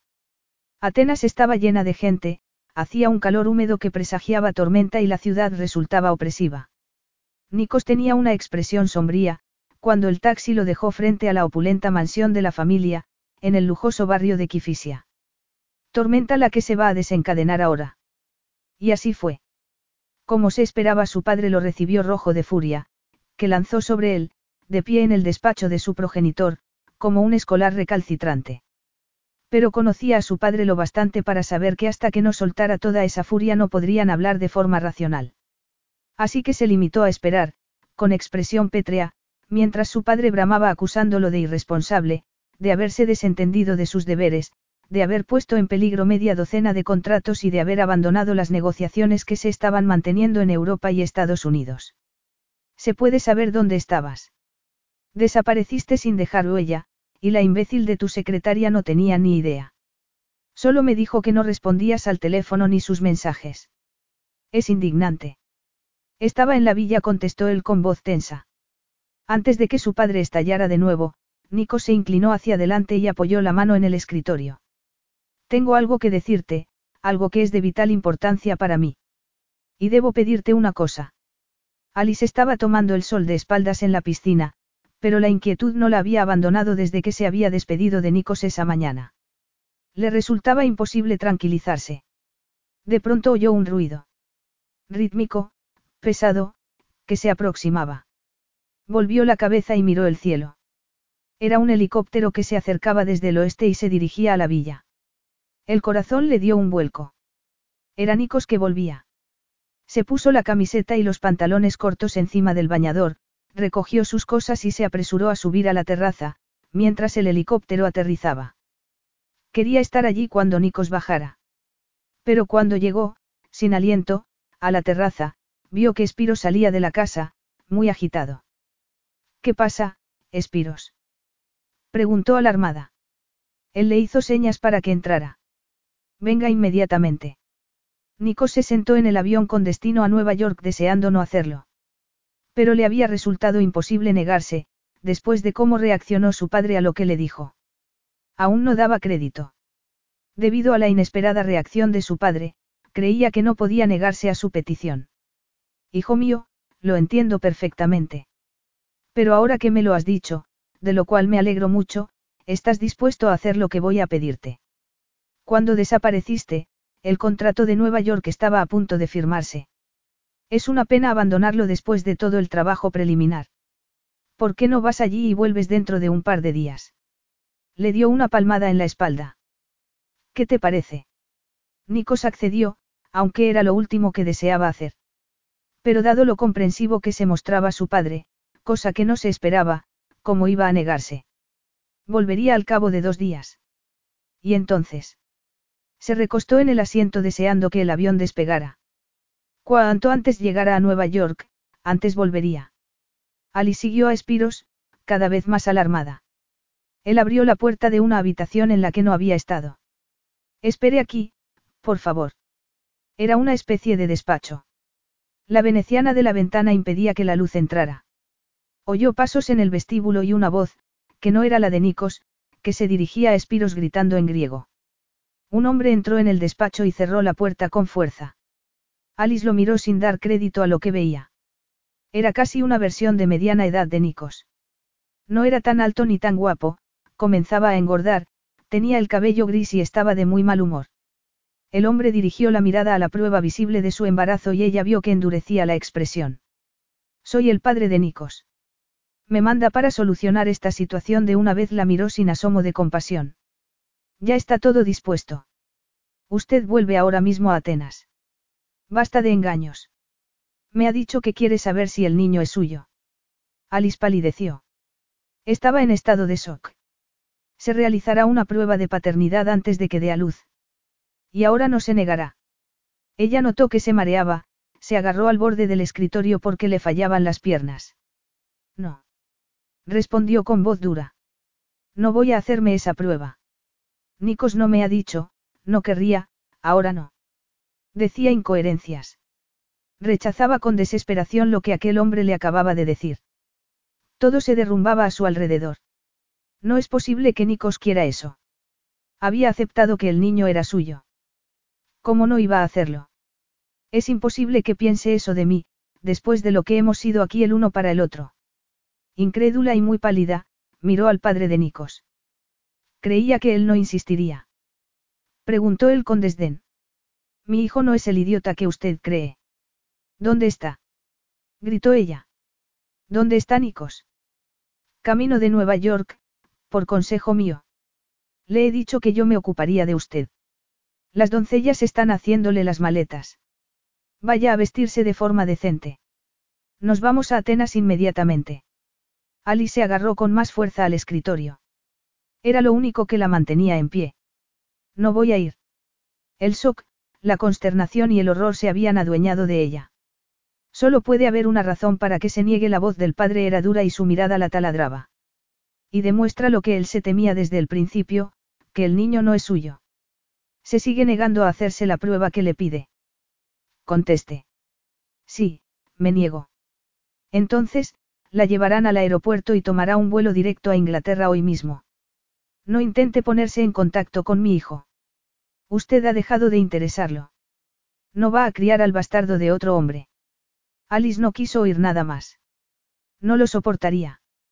Dio media vuelta y salió de la habitación tambaleándose. Capítulo 13. Nikos entró en la habitación del hotel de Manhattan. Estaba cansado y sufría la descompensación horaria. Al desembarcar, tras un vuelo en el que había repasado los detalles de su propuesta y la estrategia negociadora, había ido directamente a una cena de negocios con las otras partes interesadas, que había sido larga e intensiva. Tenía más reuniones a la mañana siguiente, pero, con suerte, llegaría a un acuerdo aceptable, lo que le permitiría tomar un avión de vuelta a última hora de la tarde. Se sacó el móvil del bolsillo. Seguía sin haber mensajes. Frunció el ceño, inquieto. Reprimió el impulso de llamar al darse cuenta de que en Grecia estaba amaneciendo. Dormiría un rato y llamaría al despertarse. Cuando lo hizo y oyó lo que la voz al otro extremo de la línea le decía, se olvidó de las reuniones matinales. Al cabo de media hora se dirigía al aeropuerto en la limusina del hotel. Alice entró en su casa. Estaba más que agotada. El viaje de vuelta a Inglaterra había sido extenuante. Andreas la había llevado al aeropuerto, donde tuvo que esperar un vuelo a Manchester, el único directo al Reino Unido, que salía a última hora de la tarde. Aterrizó a medianoche y esperó a que saliera el primer autocar hacia Birmingham, donde tomó el autobús hasta su pueblo. Desde la estación fue andando a su casa. Se sentía como una zombi. Cerró la puerta de entrada y pisó el montón de correo acumulado. Lo agarró y lo dejó en la mesa de la cocina. La casa olía a cerrado. No esperaba estar tanto tiempo fuera ni volver en aquel estado. Destrozada. No había otra palabra para definirlo. Le habían arrancado sus estúpidas esperanzas. Se le llenaron los ojos de lágrimas. No había llorado desde que salió de la villa, porque sabía que, si empezaba, no podría parar. Llevó el equipaje al piso de arriba y encendió el calentador para ducharse después. Luego bajó a la cocina y encendió el hervidor. Miró el correo, la mayor parte era publicidad, pero la carta que buscaba estaba allí. La abrió. Era la confirmación de la desaparición de la amenaza de desahucio. Asimismo le informaban de que tres meses de hipoteca estaban pagados por adelantado. Ella cerró los ojos para no llorar. Por fin he salvado mi casa. Observó el pequeño jardín trasero. El césped estaba demasiado alto y las plantas se habían marchitado en los tiestos. Otra imagen se le superpuso, la bugambilla iluminada por el sol, con el Egeo al fondo. La angustia se apoderó de ella. No volvería a ver aquella imagen. Lanzó un sollozo, con el corazón partido. Y lloró. Nikos estaba de vuelta en casa de su padre.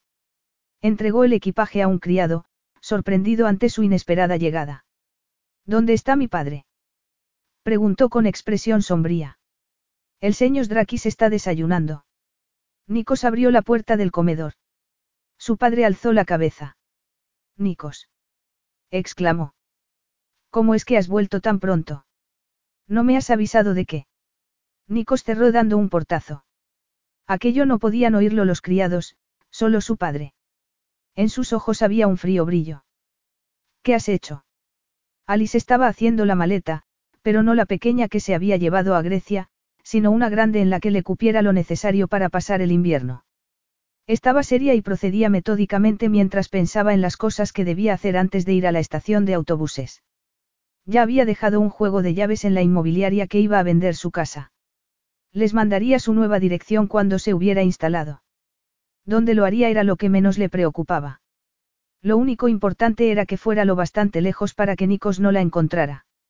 Volvió a sentirse angustiada, como lo llevaba haciendo desde que había visto al padre de Nikos. Los ojos se le llenaron de lágrimas, pero no había tiempo para llorar hasta que no estuviera a salvo en un autocar, camino de donde fuera. El padre de Nikos se recostó en la silla. ¿Qué qué he hecho? Te he salvado, eso es lo que he hecho. Igual que lo hice cuando Miriam Capoulo estuvo a punto de atraparte, cuando te tenía idiotizado. Te he salvado de otra de su misma calaña, que ha utilizado la misma táctica que me atrapó a mí. Me había jurado, hijo mío, que no consentiría que te sucediera a ti. Y ya no te sucederá, su mirada era triunfal. La he mandado a paseo. Eres libre. Libre. Repitió Nikos. Sí, libre. Ha vuelto a Inglaterra con el rabo entre las piernas. Le dije que si se negaba a hacerse una prueba de ADN demostraría que sabía desde el principio que el niño no era tuyo. Y se negó. Así que es evidente que no eres el padre y que tu destino no será como el mío. Nico soltó una maldición. Por supuesto que soy el padre. Exclamó con amargura. Y el destino del que has intentado salvarme es el único que deseo. Quiero a esa mujer y la has alejado de mí. Había desolación en su voz. Alice contempló el páramo por la ventana del cuarto de estar. La casita que había alquilado en Yorkshire, fuera de temporada, era barata, pero cuando llegara la primavera tendría que mudarse al pisito que estaba comprando en Sheffield, puesto que ya había vendido su casa. Para entonces ya sería madre, pues faltaban dos semanas para que saliera de cuentas. Y su hijo no tendría padre, como tampoco ella lo había tenido. Mejor eso que tener un padre como Nikos. La angustia se apoderó una vez más de ella. Tenía el corazón hecho pedazos. Pero ¿de qué le servía angustiarse? Lo único que importaba era su hijo, y ya estaba preparada para su llegada. Tenía hecha la bolsa para el hospital, y el coche que se había comprado, un viejo cacharro, estaba aparcado a la puerta. Había dejado de trabajar en la agencia de viajes que la había contratado durante el verano, después de haberse marchado de su casa, porque la aterrorizaba que Nikos fuera a buscarla. No debe encontrarme. No lo soportaría. Siguió mirando, sin ver nada, por la ventana, mientras los recuerdos se le arremolinaban en la mente. El sol brillando en el mar y en la piscina, el carmesí de la bugambilla colgando de las blancas paredes de la villa. Y el recuerdo más angustioso de todos. Nikos tendiéndome los brazos, tomándome de la mano, riéndose conmigo, besándome, haciéndome el amor. Apartó los recuerdos de la mente y se alejó de la ventana. No se había dado cuenta, inconsolable como estaba por lo que nunca sería, de que los primeros copos de nieve comenzaban a caer. El sub, avanzaba lentamente por un sendero que se estrechaba cada vez más, según ascendía por el páramo. Estaba oscureciendo y nevaba copiosamente. Había ventisca. El rostro de Nico se ensombreció aún más, pero siguió adelante. Alice corrió las gruesas cortinas y echó más leña en la estufa. No le gustaba pensar que se hallaba sola en aquella casita aislada, con aquel tiempo. Pero lo único que debía hacer era no salir. Tenía comida y agua caliente y hacía calor en el interior. Se sentó en el sofá, encendió el televisor y fue cambiando de canal. Encontró un programa que hablaba de mudarse a un clima más cálido, de buscar una casa de vacaciones en el Mediterráneo. Cambió de canal bruscamente. No tenía sentido recordar. Aquello había desaparecido. Igual que Nikos. Para siempre. Se puso a ver una película mientras se tomaba un té. Una ruidosa persecución de coches tapó el sonido del motor de un coche en el exterior. Pero no fue suficiente para, unos segundos después, no escuchar los golpes en la puerta. ¿Quién puede ser? Alice se levantó y abrió la puerta. El viento helado se coló. Y allí estaba Nikos. Entró. La nieve le cubría el cabello y los hombros, tras haber recorrido la corta distancia entre el coche y la puerta. Alice retrocedió y él la miró sorprendido. Sabía que su embarazo estaría muy avanzado, pero verla tan cambiada fue un shock. Ella también lo miró sorprendida. E incrédula. Y sus ojos expresaron un rechazo absoluto. Nikos cerró la puerta y dio un paso hacia Alice. Ella se apartó y se agarró al marco de la puerta del cuarto de estar. Fuera de aquí. Vete. Déjame en paz. Él intentó hablar. Alice, yo. Fuera. Gritó ella, frenética. Estaba blanca como la cera. Y entonces gritó con el espanto reflejado en el rostro. Se quedó paralizada. Él se alarmó. ¿Qué? Ella lo miró con la misma expresión horrorizada. He roto aguas. Nikos la llevó en brazos al coche. Abrió la puerta del copiloto y colocó las toallas que ella le había indicado que agarrara. Cerró la puerta, antes de volver a entrar en la casa para comprobar que la estufa estaba bien cerrada y agarrar la bolsa del hospital. Cerró la puerta con llave y volvió al coche. Ella estaba recostada en el asiento, con los ojos cerrados. Llama al hospital, dijo él y adviértelos que vamos de camino. Arrancó y condujo muy despacio esperando que los montones de nieve que ya se habían formado no fueran muy altos. Apenas veía, a causa de la ventisca. Alice estaba pálida y tenía los ojos cerrados. De repente, ella contrajo el rostro apretándose el vientre. Abrió los ojos. Eso ha sido una contracción.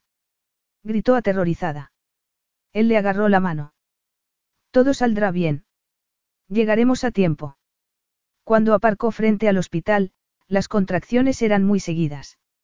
Saltó del coche y corrió hacia la entrada gritando. Unos auxiliares echaron a correr hacia el aparcamiento, sacaron a Alice, la sentaron en una silla de ruedas y se la llevaron. Él quiso seguirlos, pero no podía dejar el coche allí, porque interceptaba el paso. Lo aparcó y volvió corriendo tan deprisa como se lo permitió la nieve. Al entrar vio un cartel que indicaba maternidad y subió por las escaleras, sin esperar el ascensor. Había un mostrador de recepción a la entrada, y preguntó dónde habían llevado a Alice. No se lo dijeron.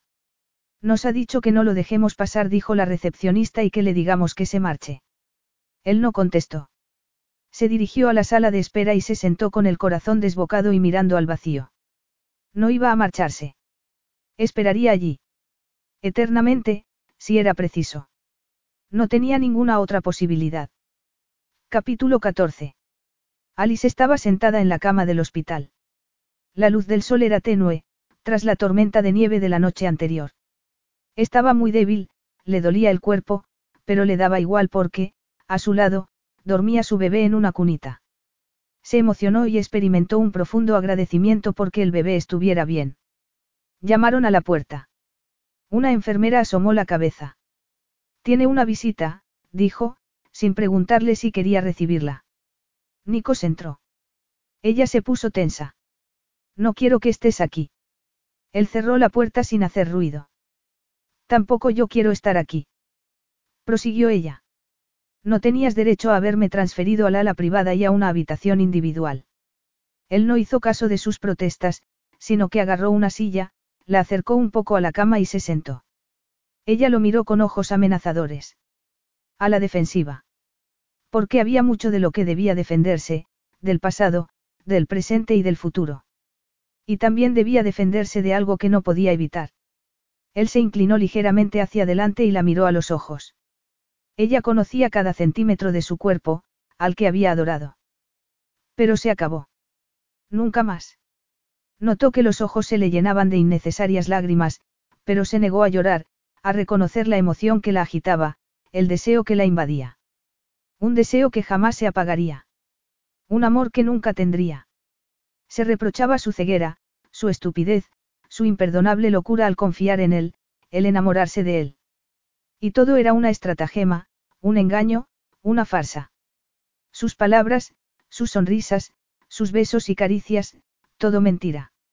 La inundó una oleada de dolor, un dolor que debería soportar toda la vida. Pero no dejaría que se le notara. Desde luego que no. Nunca le daría muestras del daño que le había hecho. Alice dijo él en voz tan baja que ella tuvo que esforzarse para oírlo tenemos que hablar. Ella negó con la cabeza. No, y si quieres que te agradezca que me hayas traído aquí a tiempo, si no hubieras aparecido, no me hubiera puesto de parto del susto. Él la miró con gravedad. ¿Crees que no lo sé? Ella observó que él miraba la cuna con ansia, lo cual le causó extrañeza. Pero endureció el corazón. No es tuyo. Me acosté con otro hombre al día siguiente de hacerlo contigo.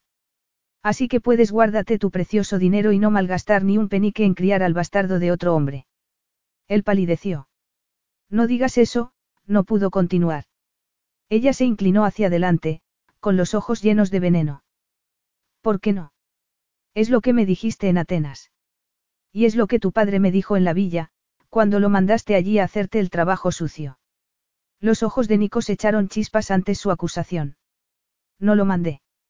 Aunque no te creas nada sobre mí, eso es verdad, no le dije que fuera. Cerró los ojos y apretó los puños durante unos segundos. Los abrió lentamente y la miró. Hay algo que debes saber. Muy tenso, Nikos comenzó a contárselo. La voz se le quebró, pero se obligó a seguir. Cuando comimos en el restaurante del puerto, me preguntaste por mi madre. Yo no quería hablar de ella, nunca lo hago. Se marchó a California cuando yo tenía dos años. No la recuerdo ni quiero hacerlo, su voz se endureció. Mi padre ya me transmitió suficientes recuerdos, que me he pasado toda la vida oyendo, apretó los labios con fuerza. Es una interminable letanía que no cesa. Apartó la mirada de la cuna cuyo interior no divisaba desde donde se hallaba, y la dirigió a la ventana que daba al aparcamiento, mientras revivía el pasado. Un pasado que no era suyo, pero que lo había conformado y deformado. Mi padre conoció a mi madre cuando ella trabajaba de anfitriona en un club de una de las islas griegas, uno de esos lugares a los que mi padre le gustaba ir de joven no solo por el ambiente festivo y libre, tras las restricciones de su infancia, sino porque había mujeres como mi madre, a las que les gustaban los hombres con dinero para gastarse en ellas. Cuando ellos se cansaban de una, pasaban a la siguiente. No era ese el propósito de mi madre, que se fuera con otra. Así que se quedó embarazada a propósito. Si levantó la mano, ya sé que se necesitan dos. Pero ella le mintió al decirle que usaba un método anticonceptivo, y él quedó atrapado. Volvió a mirar a Alice, que lo contemplaba impasible. Atrapado, repitió. Y el resto de su vida se ha considerado así. Si por él hubiera sido, no se habría casado con ella solo por estar embarazada, una anfitriona de club casada con un draquis. Pero su padre era un puritano. Insistió en que se casara, se negó a tolerar un escándalo, a que hubiera un draquis bastardo que manchara la inmaculada reputación de la familia. Mi padre cedió, furioso y contra su voluntad, porque no quiso poner en peligro su herencia. Dejó de mirarla y volvió a mirar por la ventana. Ha odiado a mi madre toda su vida con una intensidad que no ha disminuido con el tiempo. Afirma que le arruinó la vida, que lo cargó conmigo, y aunque todas las pruebas demostraron que era hijo suyo, no fui el hijo que deseaba. ¿Cómo iba a serlo con una madre así? Respiró hondo y volvió a mirar a Alice, que seguía sentada e inmóvil. He tenido que demostrar todos los días que soy un Drakis haciendo lo que hace un miembro de la familia. Ganar dinero, dijo ella, y mantenerlo a salvo de mujeres como tu madre, de mujeres como yo. Él asintió y volvió a apartar la vista hacia la cuna. Cuando leí la carta en que me decías que estabas embarazada. Creíste que la historia se repetía, lo interrumpió ella. Lo entiendo, Nikos dijo con dureza. Él se quedó sin respiración ante su mirada. No del todo. Tragó saliva, pero fue como si tuviera una piedra en la garganta que lo impedía respirar. Una piedra que llevaba allí mucho tiempo. Verás, Alice, no veo el mundo con los ojos de un hombre obligado a ser padre de un hijo no deseado por una mujer con la que no desea estar, sino con los ojos de un hijo no deseado la miró sin pestañear. Con los del niño no deseado que fui. Por eso, ni tú ni yo importamos en esta situación, solo importa otro ser humano. Se obligó a no mirar la cuna. Todo niño merece tener padres que lo quieran y la mejor de las infancias posibles. En Atenas, quería que nos casáramos porque no deseaba que ningún estigma persiguiera al niño. Intentó tragar de nuevo, la piedra no se había movido. Y quería una prueba de ADN del feto porque, si nos casábamos primero y te la hacías después y resultaba que el padre era otro hombre, habría sido un desastre. No podrías ponerte en contacto con ese otro hombre, casarte con él y legitimar al niño. Se levantó bruscamente y se acercó a la ventana. Dio media vuelta y miró a Alice. Debía decirle lo único importante. Tenía que proteger al niño, no a mí. Podrías habérmelo dicho. No había emoción en su voz. Estaba vacía, como sus ojos, que lo miraban de un modo que no soportaba. No podía arriesgarme. Te hubiera demostrado que tenía un punto flaco, que me importaba el niño, y podrías haberlo usado como un arma en mi contra, como lo hizo mi madre para conseguir una alianza matrimonial y un acuerdo de divorcio que la hacía rica. Todo eso me hizo comportarme con tanta dureza en Atenas. Quería intimidarte. Inspiró con dificultad. Pero me salió el tiro por la culata. Huiste y se produjo el incidente del aeropuerto. Entonces me percaté de que debía cambiar de táctica.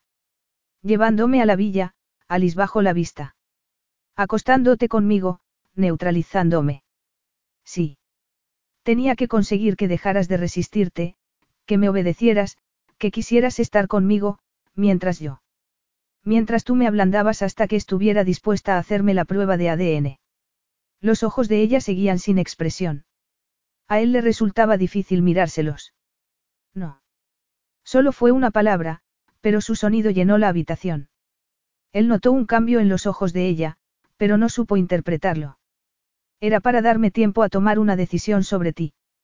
Recorrió inquieto la habitación, antes de volverse hacia ella. Y lo hice. Por eso volví a Atenas. Tenía cosas que hacer, entre ellas, hablar con mi padre. Ah, claro, tu padre, que se apresuró a ir a la villa y a mandarme a paseo, dijo ella con una amargura que a Nicos le quemó la piel como si fuera ácido. Yo no lo mandé. Repitió él. Le conté cuál era la situación porque no podía seguir posponiéndolo. Esperaba que se enfureciera, frunció el ceño, pero se mostró increíblemente tolerante, teniendo en cuenta que no solo pensaba en su desastroso matrimonio, sino también en el que yo estuve a punto de llevar a cabo. Cerró los ojos durante unos segundos, en los que vio desfilar el pasado de forma tan vívida como si fuera el presente. Luego volvió a abrirlos. A los 22 años me enamoré de la hija de uno de sus conocidos. Estaba loco por ella. Me hizo creer que me correspondía. Mi padre me dijo que la empresa de su padre estaba a punto de declararse en bancarrota, y que un yerno de la familia Draki sería su salvación.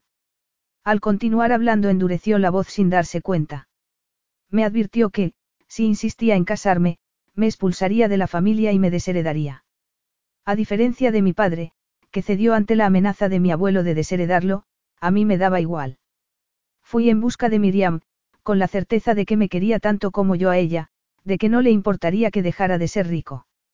Frunció el ceño como si le costara hablar. Me plantó.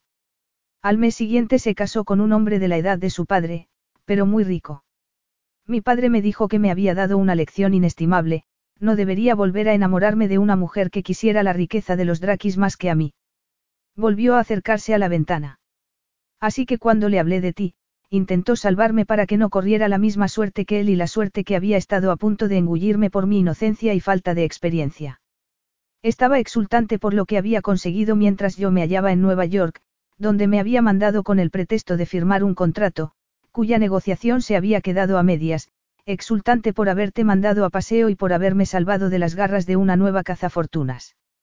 Comenzó a juguetear con la tira de la persiana, para entretenerse en algo que lo impidiera pensar en lo que debía decir a continuación. Pero su triunfo se convirtió en un fracaso, porque yo no quería que me salvara. Alice lo escuchó sin oírlo. El corazón le resonaba en el pecho y tal vez fuera eso lo que la impidió entender lo que le decía.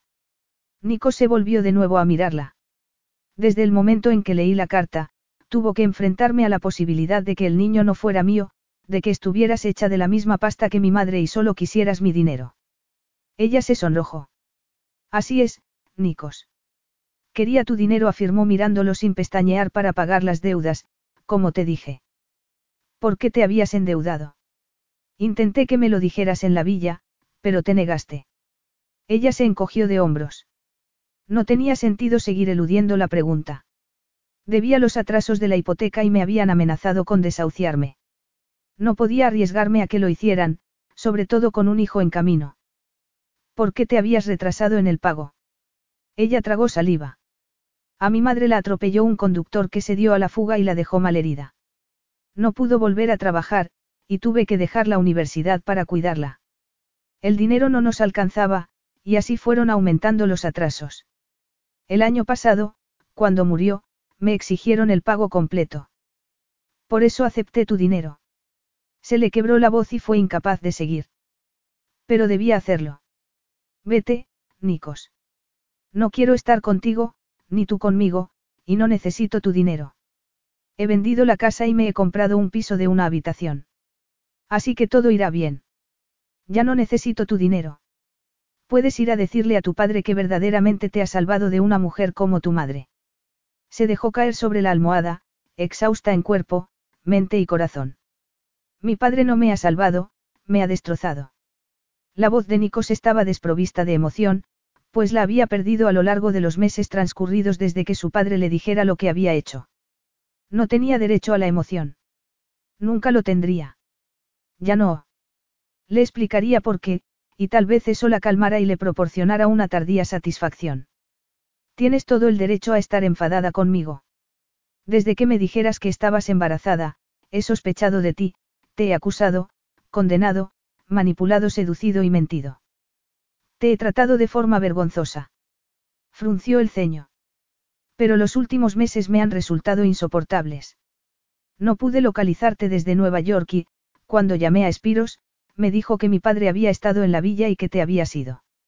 Fui a ver a mi padre y me dijo lo que había hecho. Yo estaba desesperado. Pero no podía encontrarte. El agente inmobiliario que gestionaba la venta de tu casa no quiso decirme nada. Al final, contraté a un investigador privado que fue quien consiguió localizarte. No deberías haberte molestado. La hostilidad de su voz hizo que se estremeciera. Debía encontrarte para decirte, se interrumpió. Tenía sentido decírselo. Tenía sentido estar allí. Salvo por.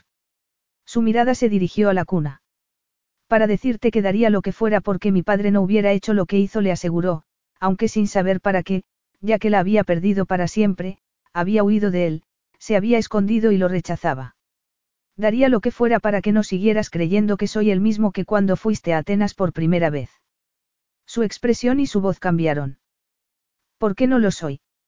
En la villa, es cierto que quise hacerte mía, convencerte, porque no deseaba que volvieras a Inglaterra y te llevaras a nuestro hijo. Pero en las semanas que pasé contigo me percaté de que no era solo por el niño, sino por ti. Te deseaba mucho, como te dije, quería estar contigo y que hubiera un, nosotros. Las semanas que pasamos juntos en la villa fueron las más felices de mi vida. Dejó de hablar y la miró. El rostro de ella carecía de expresión, pero debía seguir hablando. Llevaba meses buscándola y, ya que la había encontrado, le diría todo lo que guardaba en su interior. Y después se marcharía. Por eso tuve que irme a Atenas, para hablar con mi padre y decirle, respiró hondo, que me había enamorado de ti. Esperaba que lo aceptara y que te recibiera como a mi amada esposa. Pero arruinó mis esperanzas al alejarte de mí como lo hizo. Dio media vuelta y se dirigió a la puerta. No tenía motivo alguno para seguir allí. Agarró el picaporte y se volvió hacia Alice. Me marcho, como querías.